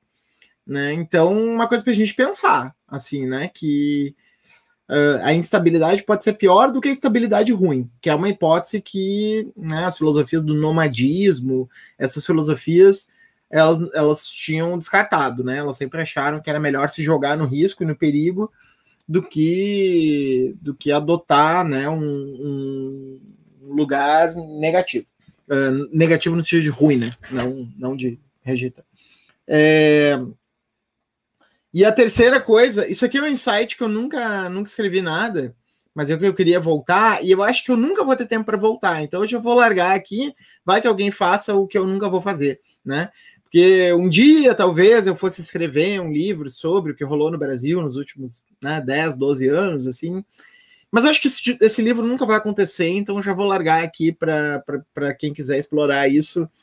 Que eu acho que um marco legal para a gente pegar isso que vocês trouxeram, né? Vocês três trouxeram, é, da desagregação do Fordismo, né? Que, que, a Letícia trouxe, depois o Fabrício confirmou, é, no Brasil, e esse Fordismo em forma de promessa, né, do país do futuro, né, esse Fordismo meio atravessado, assim, relacionado com, né, o modelo militar nacional desenvolvimentista, concentrador, e que se projeta lá para um futuro desejado e tal, que o próprio PT embarcou, né, fortemente nisso, quer dizer, todo o projeto da Dilma era isso, né, a fase 2, fase 2 do lulismo é sair do neoliberalismo, da conciliação para um projeto industrial, né, vamos criar uma grande classe média e, e assim por diante, né, então, todo esse, esse, esse projeto fordista e, e, e, o conflito da desagregação que ele gera, talvez um caso que, que ajude a gente a pensar isso é o caso da Geise Arruda.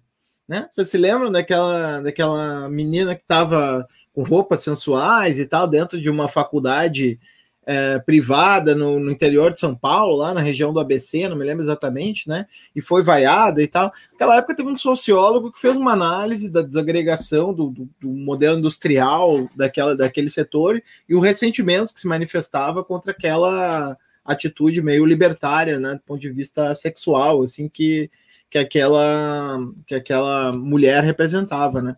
Então, uh, vocês querem pegar um dos marcos uh, iniciais, eu acho, desse, dessa, dessa virada do movimento operário para um viés mais conservador, que eu acho que talvez do movimento operário não, dos trabalhadores para um viés mais conservador, que talvez acho que o maior emblema disso seja os caminhoneiros, né? Vão lá atrás desse caso da Geise aí, vamos dar uma olhada de novo nisso aí, entre em contato comigo e vamos pesquisar juntos isso aí. Eu nunca vou ter tempo de olhar isso aí, mas eu sou super interessado da gente retomar essa, os, os artigos que saíram naquela época.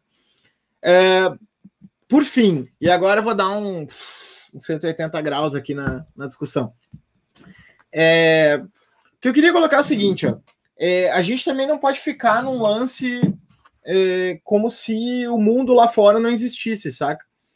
Senão a gente vai cair num, num, relativismo vulgar, assim, do tipo, ah, tá, então cada um tem a sua perspectiva, todo mundo quer pertencer a um coletivo, né? E uh, todas as perspectivas se equivalem. A gente vai ficar num pós-modernismo, assim, no, no mau sentido do termo, sabe? E daí eu fico pensando que tem duas alternativas para sair disso, né? Uma seria o, o, o cientificismo, né? A hard science está de volta, a nova modernidade do Pinker e Dawkins sempre teve razão, né? Uh, vamos seguir o Eli Vieira e tá lá a verdade, né? Então, uh, essa seria a primeira via, digamos assim, né? A via. E, e, e, isso também se manifesta na filosofia política, né? Vamos voltar para o conceito de cidadania, para o liberalismo clássico, ou para a luta de classes, né? Vamos extirpar essas disputas uh, culturais, esse relativismo da verdade, o marxismo é a verdadeira ciência. Qualquer curso que não ofereça o marxismo com perspectiva é um curso pseudocientífico, né? E assim por diante, coisas que percorreram aí o Twitter para quem, né? Para quem acompanha e tal. Uh, seria, digamos assim, uma restauração moderna, né? Uma, uma restauração da ideia de verdade forte da modernidade, né? Da ciência como, como, como dizia o Mandetta, né? Tenhamos fé na ciência né? Tenhamos fé nas. É preciso ter fé na ciência, né? Diz a Globo News. Então, essa seria uma via. E uma outra via, eu acho, né? E, e aqui eu já estou pensando no Latour, nos trabalhos mais recentes, né? Diante de Gaia e tal, porque eu li o Diante de Gaia enquanto estava rolando a CPI e foi muito engraçado. Assim. Vocês estavam tweetando que estava rolando na CPI, eu não estava olhando, mas eu estava lendo ali o Diante de Gaia e de vez em quando olhava para para o Twitter e parecia que eu estava lendo um espelho, assim, né? É muito louco, assim, porque é exatamente a mesma coisa, assim, né? Que ele estava falando do negacionismo climático. E eu estava pensando no Latour, já estou encerrando, gente, desculpa, me prolonguei demais. É, eu estava pensando no Latour no sentido de que se a gente vai fazer agora, uh, pensar essas perspectivas, não, não só em termos de, de, de formas culturais, né, como fenômenos da linguagem, como formações de identidade, mas como cosmogramas, né, tal como ele fala, que, que são complexos, que envolvem ator, uh, actantes humanos e não humanos, né? O problema da cloroquina, o problema do negacionismo climático é que o outro não vai responder, entendeu? Então o cara vai tomar cloroquina e vai morrer saca? Então, assim, é, tem mais gente envolvida que não só humana, sabe? Talvez para o cara que está ali no lance da cloroquina, aquilo possa fazer sentido, cria uma narrativa, cria um eixo a partir do qual o cara consegue se posicionar no mundo simbólico humano. Só que tem outras coisas em jogo, tem vírus, tem bactéria, tem, sabe, tem um monte de coisa, tem corpo, tem órgãos que são diferentes ao simbolismo da linguagem é que nem o lance climático, entendeu? Tu pode ter múltiplas representações sobre o que está acontecendo, só que tem lá o, sabe, o ecossistema, as, né, as formações diversas da Terra que estão meio tão indiferentes a essa nossa discussão humana aqui, sabe? Então você tem que negociar com mais atores né, para não cair no, na versão 1, né, no realismo científico de volta, naquela perspectiva forte, né, tem mais atores que a gente tem que negociar nessa história. Quer dizer, tem o coronavírus. Gente, alguém explicou para o coronavírus que a cloroquina precisa funcionar para dar estabilidade né, para os caras que precisam aguentar a pressão de voltar ao trabalho, mesmo em um contexto que eles podem morrer por trabalhar. Alguém explicou para o coronavírus isso? Porque precisava explicar, né? Tem que combinar com o coronavírus também, né? Então eu acho que tem, tem esse elemento também, né? Eu queria colocar uma pimenta na nossa discussão. Tem esse elemento também é, de, de um outro, que é um outro não humano, né? Que, enfim, é isso.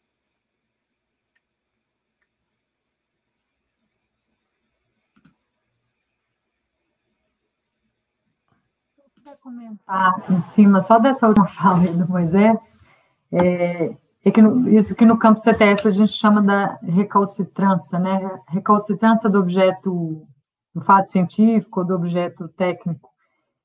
É verdade, isso é preocupante, porque se, se o, o, padrão científico, digamos assim, de procedimentos e de, de normatividade mudar, mudar muito rápido, ele pode não conseguir se adaptar, né? Pode ter um certo desajuste aí e as consequências podem ser imprevisíveis, né? É, porque eu acho que assim tem muita flexibilidade, porque a, essa recalcitrância do objeto ela vai ser no medida, né? Ela vai é, é, ela não, não costuma entrar assim de uma vez, né? Mas ah, tem, tem um certo limite assim nessa nesse buffer que pode ser feito entre o aparato sociotécnico e o que são essas agências no mundo lá fora, né? Então eu acho que é um risco nesse sentido, embora eu não cogite, gente, aí por favor, contextualize muito bem minha fala, tá? Eu não sei se o Vitor tem essa mesma impressão que eu, mas não é impossível que uma certa combinação desses remédios em certas condições, em, cer em certos momentos do desenvolvimento da doença, possam sim ter algum efeito. Isso é que é o mais doido disso tudo. às vezes eu me pego, ó, o Vitor na sua cabeça, porque, gente, é convincente. É claro que, assim, você tem que estar o tempo todo voltando para, não, a ciência não funciona assim, a ciência, para separar ruído de sinal, tem que ter todo o aparato dos RTCs, dos RCTs, etc., né? Ah, mas, não obstante, a, a, não, é, não é impossível, né? Assim, em tese. Ah, agora, a questão é que eu, acho que a questão acho que nem é essa, né? A questão preocupante na questão do tratamento precoce não é a questão da relação desse aparato com o mundo natural ou com, com o comportamento do, do vírus ou o que seja. É o modo como isso está inserido numa rede muito maior que é essa do bolsonarismo, porque é um bolsonarismo médico, assim, as ressonâncias são muito grandes. Né? Uma coisa se transformou na outra, eu acho. Eu fiz essa fala na sexta-feira, onde eu sugeri que o ecossistema do tratamento precoce é a transformação do bolsonarismo num registro pandêmico.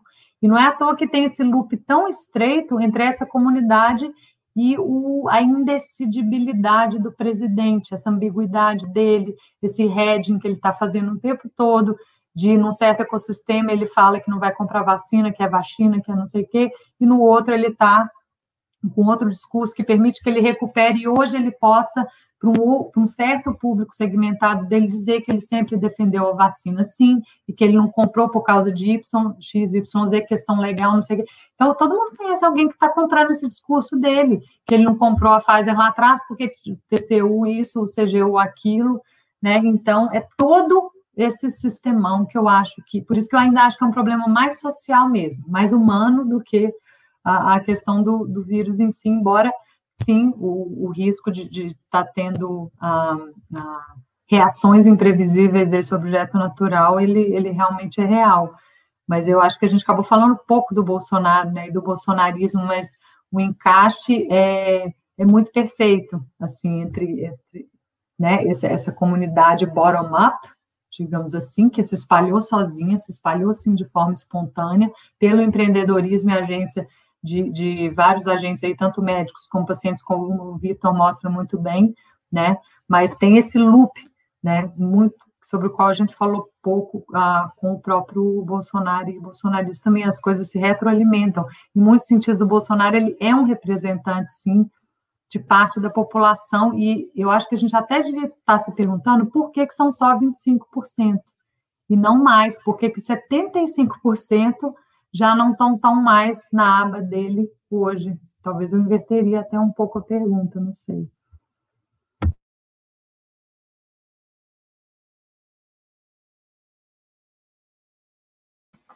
Eu eu estou ouvindo vocês porque um pouco dessa discussão ela me passa, meu, eu, especialmente quando Moisés puxou mais uma batida mais deleuziana, é uma, é uma linguagem com a qual eu fico um pouco confuso de falar alguma bobagem aí dentro desse, desse escopo epistemológico, digamos assim. Mas a minha. Eu, eu, vou, eu vou comprar a pergunta da Letícia sobre a questão do bolsonarismo não ter uma captura ainda maior. E talvez tenha, a gente só não saiba. Uma das coisas principais é que a gente não sabe micro, o que, como é que vão funcionar as microagregações, né? Tem coisa que a pesquisa de opinião não pega e, sobretudo, microagregação, ou seja, o quanto Bolsonaro capturou certos setores. A gente viu isso nas municipais. A gente achava que as municipais iam ir para um lado e de uma hora para outra foram para outro. E eu não sou da turma que acha que as municipais foram eh, indicaram esgotamento do bolsonarismo. Pelo contrário, eu acho que em muitos lugares, inclusive em Porto Alegre, por exemplo, consolidou. Né? Consolidou, inclusive, em, lugar, em partidos políticos ou grupos políticos aonde a gente não esperaria. Né?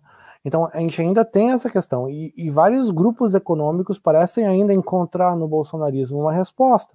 Então, se houver uma recuperação econômica, por exemplo, ou ainda uma melhora, ou simplesmente uma volta a uma normalidade, isso somado ao medo que as elites econômicas têm de um terceiro governo Lula, a gente pode descobrir que os 25% não são 25%. Né? Uh, e que o fenômeno, para mim, ele, ele, não, ele, não, é nem o bolsonarismo, porque eu sei que virou lugar comum dizer isso, mas o, o, Bolsonaro é muito mais sintoma do que causa, né, gente? Tipo, não, não, não adianta a gente achar que o problema acaba com o Bolsonaro. Né? Tu tem aí uma articulação enorme, uma aliança enorme de poderes políticos que viram nisso aí uma possibilidade de ganhar eleições. Que também tem isso, né? O pessoal encontrou um caminho para ganhar a eleição, que, e, e, parece que é um bom caminho. É um caminho que, que agrega diversos grupos sociais diferentes, que captura diversas estratégias políticas possíveis tem três ou quatro caminhos através do qual, com esse discursinho de alt-right, né, ou de nova direita brasileira, ou de extrema direita no Brasil, essa extrema direita populista, bizarra, que a gente está criando, você consegue ganhar a eleição. Agora, compara com o, com o trabalho que foi para os tucanos. Só um instante, gente. Tá. Uh, que, desculpa, a minha gata quase uh, desengatou o meu microfone aqui e arrebentou meu ouvido no processo. Então, o, o, trabalho que os tucanos têm. Faz 18 anos que esses caras não conseguem criar uma via nacional. Desde o final do governo Cardoso, eles só passam um mico em eleição nacional. E agora estão. Agora a direita né, achou um caminho para vencer eleições e de forma não envergonhada. A galera tá militando, o pessoal vai para. Enfim, tem, tem isso também que é um fato novo, né? Novo não digo, mas que é difícil de analisar. A galera gosta do Bolsonaro. O Moisés às vezes me tipo vem, mas por quê? E eu, porque elas gostam do Bolsonaro, Moisés. Mas por quê? Sei lá, cara. Elas gostam do cara. Pergunta para ela, né? Mas eu acho que também passa por esse ponto. Uh, se é só 25%. Né? Onde é que está essa captura? Qual é o leque aí? Qual é o efeito dominó que pode ocorrer? Eu acho que sim, que tem uma fatiga, uma fatiga, sobretudo pela falta de governo. O Brasil é um país que precisa de governo, né? não é um país que vai sozinho. E esses caras são muito incompetentes nesse troço de governar. Né? Então, isso acaba sendo uma via onde eu acho que talvez vá haver um esgotamento do Bolsonaro e disso que a gente está chamando de bolsonarismo. Agora, figuras políticas, só um exemplo. Felipe Martins é um cara que a gente vai ter que se acostumar a ver pelos próximos 30 anos. Ele não vai para lugar nenhum. Ele não vai sumir. Né? Uh, ele é um cara viável. Uh, o, o, mas é verdade, cara. A Damares, a Damares é uma política profundamente competente. A Damares tem, tem, tem, tem, tem alta capilaridade para ser presidente da República. Alta. Então a gente vai entrar numa negação aqui, né? Eu acho que não, a gente tem que reconhecer que são que são que é um movimento político de alta capilaridade e que tem que ter uma alternativa que não seja simplesmente dizer feio, bobo, chato, né? Teve um artigo, desculpa, é a última coisa que eu vou falar sobre qualquer coisa, provavelmente. Teve um artigo que saiu, e eu odeio ser pedante e citar a Los Angeles Review of Books. Tá? Mas foi na Los Angeles Review of Books que saiu, tá? Desculpa, desculpa, mundo. Uh, mas é um artigo fenomenal, não vou lembrar o nome da autora. Ela falava de um, de um conceito que eu não consegui um, que eu não consegui esquecer. Inautenticidade autêntica basicamente falando que a gente está vivendo a era de uma inautenticidade autêntica, que são todas essas figuras que claramente não são o que elas dizem que são. Bolsonaro, por exemplo. Bolsonaro não é um outsider, o Bolsonaro é um cara que está 400 milhões de anos dentro do, do Congresso. Mas, no entanto, todo mundo sabe que ele é inautêntico, mas ele se coloca de uma forma que parece honesta, que parece comunicável. E daí, num mundo, num universo de políticos que foram todos flatinizados, né? Colocados dentro do mesmo escopo, ele consegue pelo menos se colocar como uma coisa que te engaja. Ele é engraçado, enfim. Né? Uh, essa, essa é uma. Não, mas o Danilo estava tirando onda comigo aqui que a, que a minha abordagem é pessimista, né? Não é, não, eu não sou pessimista. Eu, eu não estou sendo pessimista. Uh, é, é, mais uma questão uh, de se dar conta do tamanho do desafio aqui político e que, outra, basicamente o que surgiu foi uma alternativa de agregação que não estava lá antes, que não ousava dizer seu nome. Dizia seu nome aqui, aquilo que o Moisés diz, né? Uh, eu não digo que o Heinz é meus tios de Carlos Barbosa, porque os meus tios de Carlos Barbosa são muito menos moderados que o Heinz. O Heinz é moderado comparado com meus tios de Carlos Barbosa. E esse movimento que a gente chama de bolsonarismo, no Rio Grande do Sul meio que sempre existiu, né? Sempre teve por aí. Sempre foi viável. Tanto que o Heinz é o candidato mais votado no Rio Grande do Sul desde 98. Em 98 para estadual, em 2002 para federal, 2006 para federal, 2010 para federal, 2014 para federal, ele sempre foi mais votado e em 2018 saiu para senador. E foi fácil. Então sempre teve aí esse monstrinho. Né? E vai continuar por aí por um tempo. Agora, tem que criar alguma alternativa. Eu acho que é, por, é, que é essa discussão. Não sei o que, que vocês acham.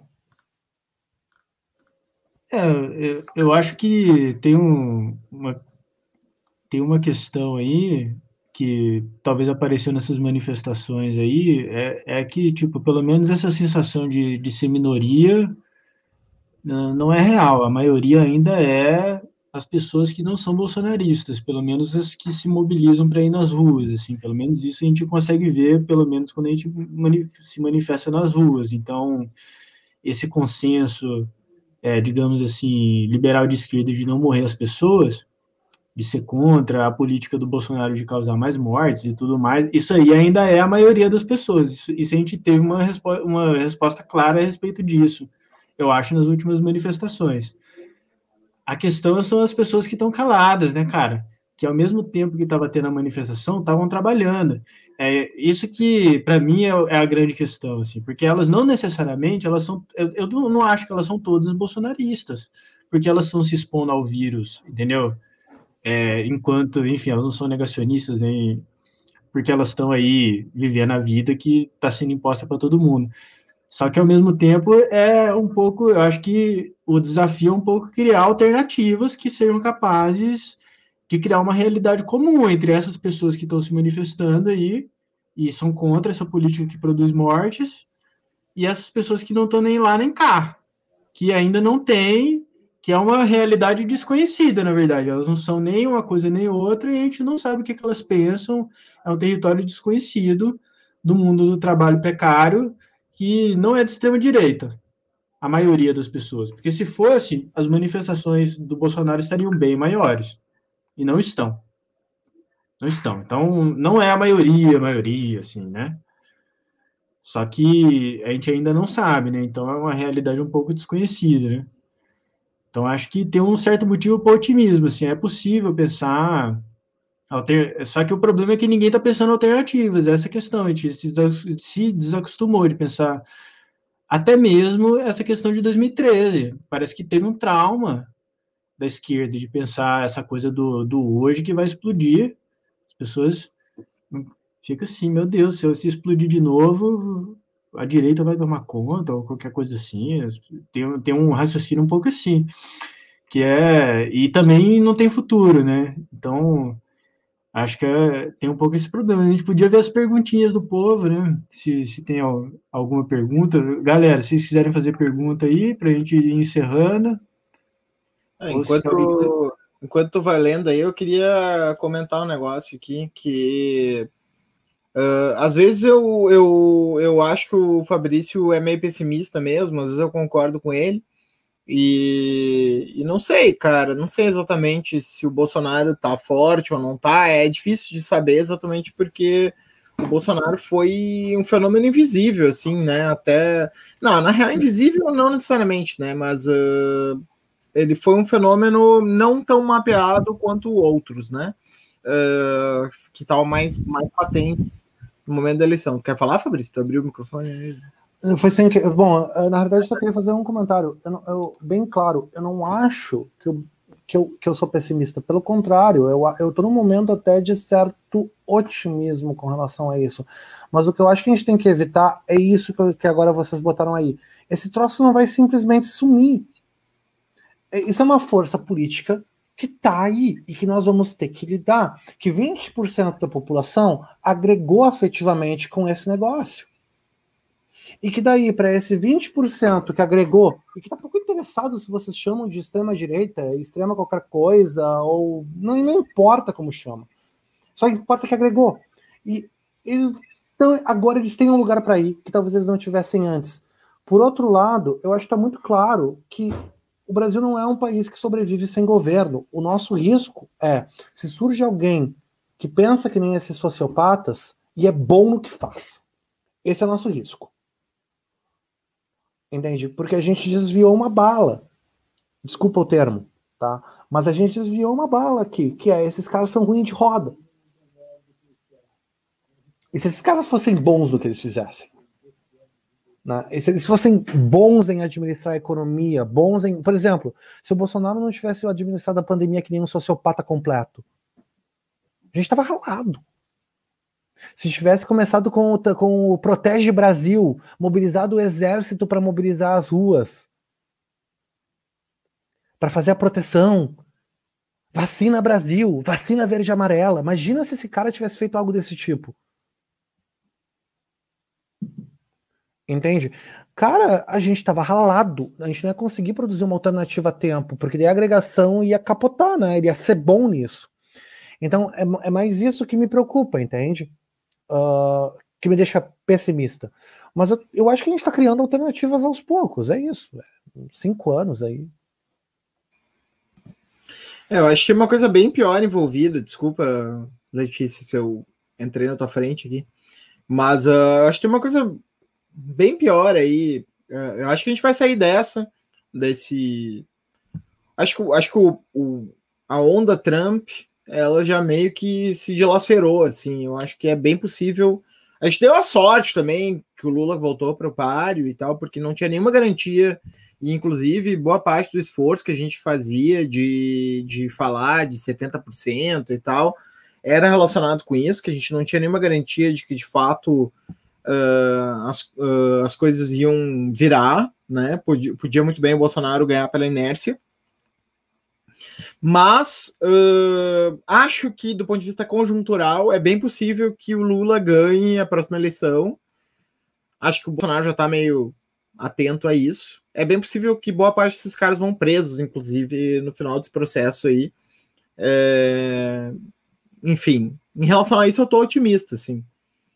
É, onde eu estou meio pessimista, né, bem pessimista, na verdade, é é de novo nessa questão que eu lancei, assim, que, que enfim, né, uh, vocês não, não, não, não vou dizer que não concordaram, mas enfim, não, não, não acharam que é o, a questão central da análise, né, que é a resposta dos objetos, sabe, a recalcitrância dos objetos, assim, que é o fato de que, assim, é, qual é a natureza desse discurso da cloroquina, do terraplanismo, do negacionismo climático, né, é uma espécie de discurso alucinatório. Porque é diferente tu falar que, por exemplo, uh, os indígenas têm um conhecimento, uh, um saber, que é um saber simétrico à ciência, uh, que funciona segundo certas regras ontológicas que são diferentes das nossas. De tu falar que a pseudociência produzida pelos institutos da alt-right é igual, é simétrica, à ciência produzida pelas universidades. Por quê? Porque a pseudociência ela não é produzida a partir de uma outra ontologia, ela é uma falsificação da nossa ontologia. Sabe? Ela não, ela não, ela não, ela não se estabelece uh, mediante uma, uma recusa dos parâmetros uh, que a gente estabeleceu como parâmetros de verdade. Ela se estabelece muitas vezes usando subterfúgios e retóricas uh, bastante desonestas, né, para conseguir uh, se espalhar. Então, onde que eu quero chegar com isso? Uh, eu sei que é uma tese polêmica e tal que eu tô, que eu tô levantando aqui, imagino que vou tomar pau, mas não tem problema. Uh, estamos aqui para isso, né? Como dizia o personagem lá do Chaves Chapolin. É...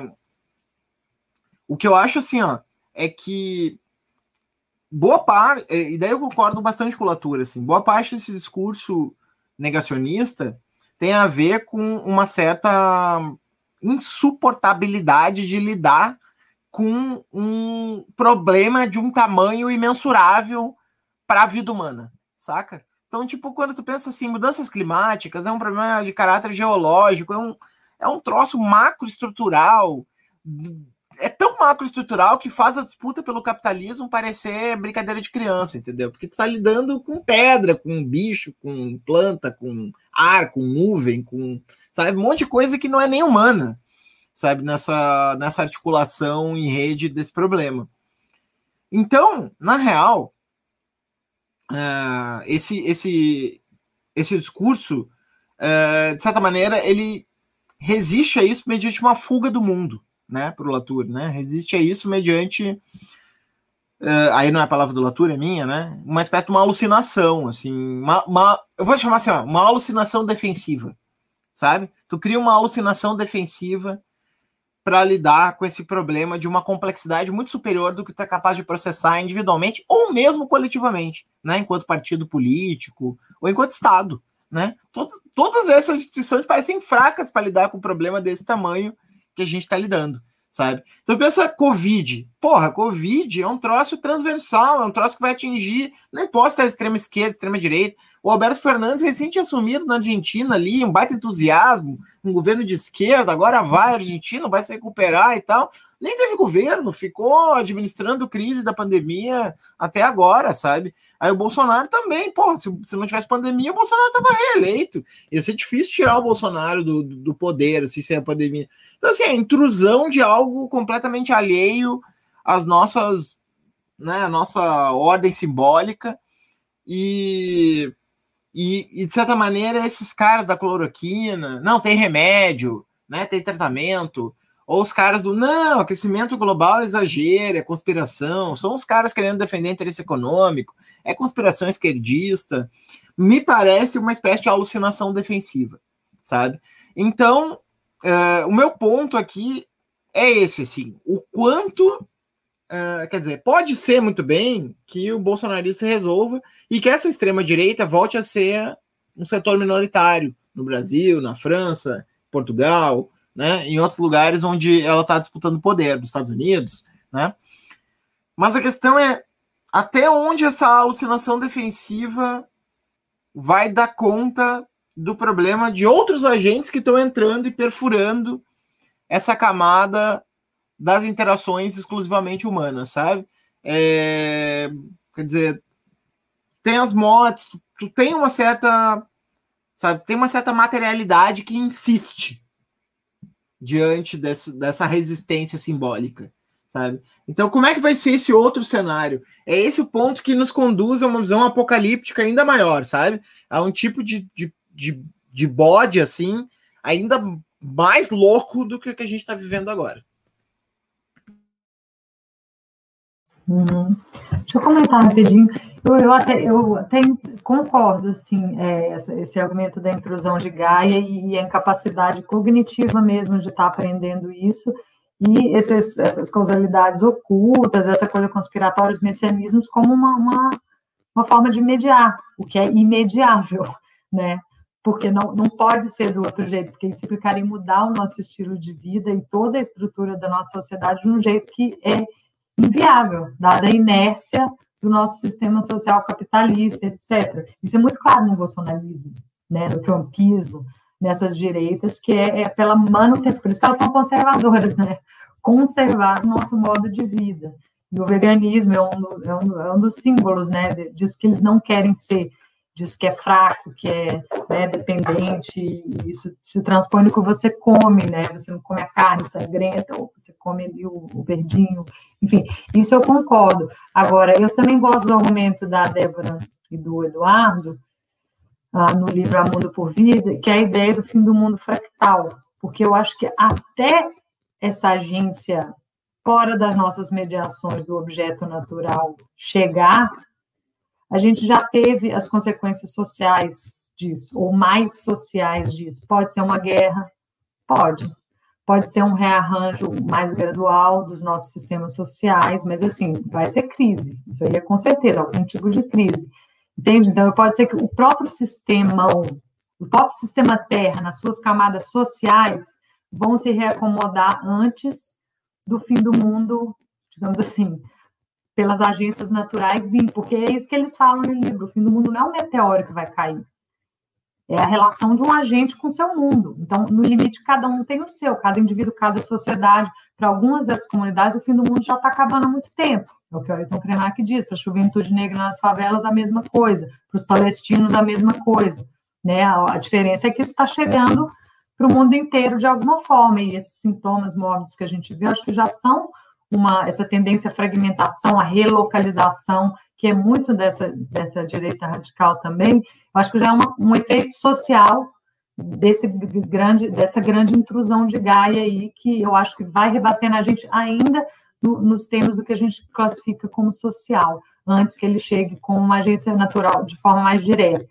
Então, eu não estou discordando exatamente do seu argumento, né? E, e, do, do Latour, mas eu, eu acho que a tendência vai ser essa. O que no fim das contas dá na mesma, porque é isso que você falou, vai ser traumático em algum nível. Eu não acho que a gente vai conseguir controlar, né? Mas eu espero que seja mais gradual do que algo como uma ruptura real, como uma guerra, que é algo que está no espectro aí.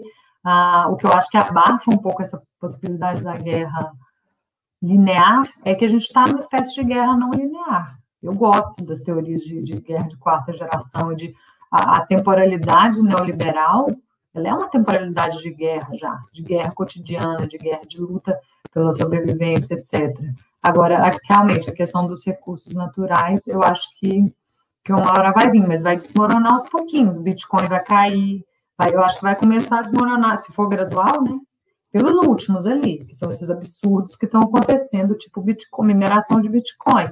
Isso vai ter que começar a se reverter em algum momento. Eu espero que o núcleo social sobreviva, que é o que é realmente importante para a nossa sobrevivência, o que, que a gente come, o que, que a gente. E essas camadas mais, digamos, supérfluas da financiarização e de mais, uh, enfim, dos simulacros aí que a gente tem, uh, realmente. Olha, eu cresci nos anos 80, 90 sem internet e te falo que não faz falta nenhuma na vida do, do ser humano. Então, eu espero que a gente reverta de uma maneira menos traumática que a reversão vai acontecer, né? Isso aí eu acho que você está certo, por bem ou por mal.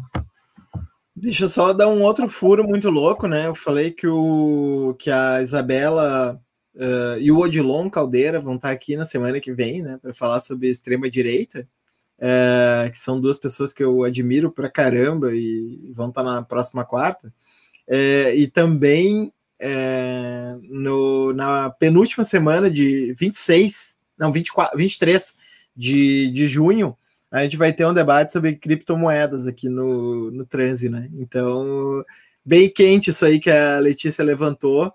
Uh, já estamos chamando uma galera foda para falar sobre isso. Só para aproveitar para fazer um jabá aqui na, na fala da, da Letícia. Acho que uma coisa para se pensar que pode, pode ser ou não alucinatório, eu acho que eu sou um relativista, assim, né, nessa coisa aí da realidade já, do tanto que eu vim convivendo com gente esquisita que pensa. Mas, no final das contas, o que, o que tem que pensar é, tipo assim, as pessoas construíram um movimento político que pega as pessoas mais vulnerabilizadas e mais fodidas pela pandemia, as pessoas mais ferradas pela pandemia, as pessoas que estão mais expostas ao vírus, e faz elas fazerem um movimento em que elas celebram e constroem uma identidade em cima disso, em cima do fato de elas estarem consumindo um remédio que não a salva do vírus. Isso constrói um movimento político e uma identidade coletiva. Isso numa pandemia em que você pode apontar para as pessoas morrendo do seu lado, tem pessoas morrendo do seu lado. Então você tem um fato evidente, né? Agora, o que, eu, o que eu me pergunto é, imagina você fazer isso com negacionismo, com a questão climática. Então, você pega as principais vítimas prováveis do, do, do aquecimento climático e as organiza e politiza elas contra os movimentos que lidam com a questão do negacionismo. Isso já não está acontecendo? Não é justamente o que está acontecendo? Não dá ideia, Vitor. Não dá ideia. Mas sabe o então, que é uma acho, acho que é um problema que a gente tem que pensar, né? É. O negócio é totalmente fractal, porque o efeito que se consegue com o negacionismo climático, que é a temporalidade lá longe, ao clima e à atmosfera, você consegue exatamente o mesmo efeito com a pessoa morrendo do seu lado. Porque é isso, é tudo mediação. Não existe causalidade, você não sabe o que causou a morte, se foi imunidade, se foi é, o tal do vírus, sei lá, agora apareceu aquela pesquisa do vírus ancestral que está no nosso DNA, que talvez o SARS-CoV-2 ative ele. Tem um monte de causalidade bizarra e que a ciência acha que um dia vai, vai conseguir estabelecer exatamente, mas que agora a gente está nesse estado de exceção científica. Então, quem está nessa bolha da, do tratamento precoce é igualzinho a bolha do negacionismo climático, é, a coisa é fractal mesmo. Seja a pessoa morrendo do seu lado, seja o planeta Terra aquecendo, eu acho. Mas veja, quem conseguiu organizar um movimento ativo de uma porcentagem da população que tipo que estava sem remédio e resolveu ir atrás de um remédio, ou seja, eles é diferente das pessoas que são a favor do consenso científico, porque elas estão paradas, elas só estão a favor do establishment. Essas pessoas, elas, tipo, por exemplo, você vai correr atrás de uma máscara PFF2, você tem que fazer um corre, que é difícil, entendeu? Você vai correr atrás de um remédio tratamento precoce, você tem que ir atrás de um médico, conseguir uma receita, depois você consegue a receita, você vai lá na farmácia. Você tem que fazer uma organização para você conseguir esse remédio. Não é simplesmente pegar o remédio, entendeu? Então, é um movimento ativo de pessoas que, que conseguiu se organizar, né? Justamente essas pessoas. Então, eu acho que é preocupante se, se a gente pensar isso como um sinal dessas próximas lutas que vão vir aí, é, e a gente precisa pensar estratégias possíveis de politização é, de, desse, desse outro lado aí nosso, porque a gente está perdendo esse, essa disputa aí, eu acho.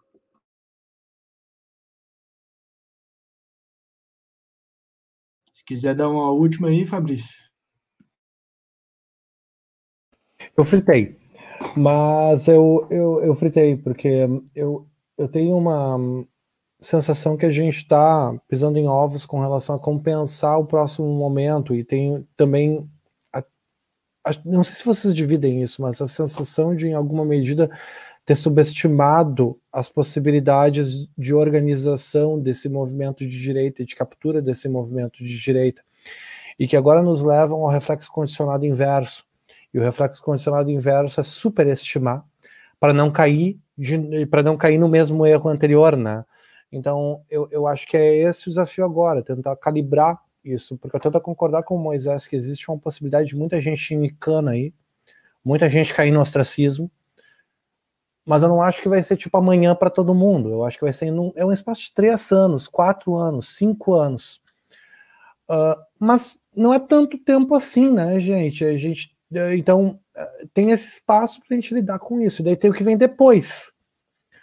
E sei lá, ninguém aqui é, trabalha com futurologia, né? Tem, as coisas estão muito rápidas, especialmente no Brasil, tudo está mudando muito rápido.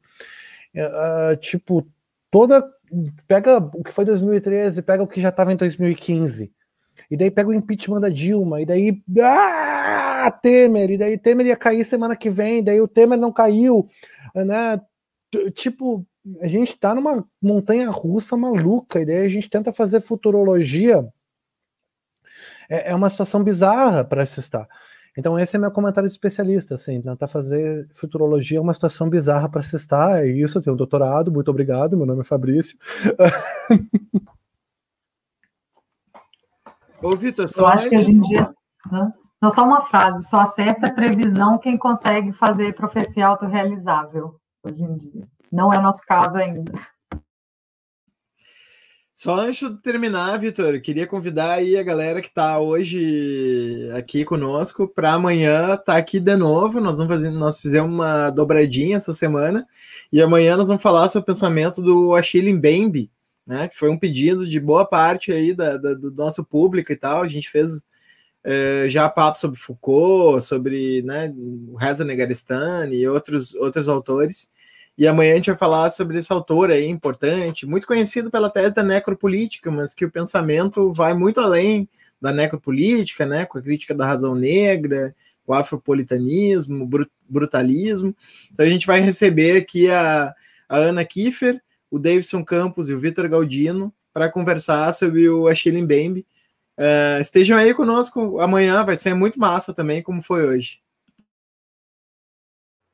E é isso, gente. Já estamos chegando em duas horas de live. Muito obrigado a todos que assistiram. Valeu demais, Fabrício, Letícia, Moisés aí. Muito obrigado por terem vindo e aceitado o convite. Foi muito bom. E é isso, né, gente? Boa noite. Nos vemos por aí. Valeu, galera. Obrigado. Boa noite, gente. Boa semana, até a próxima. Até depois, gente.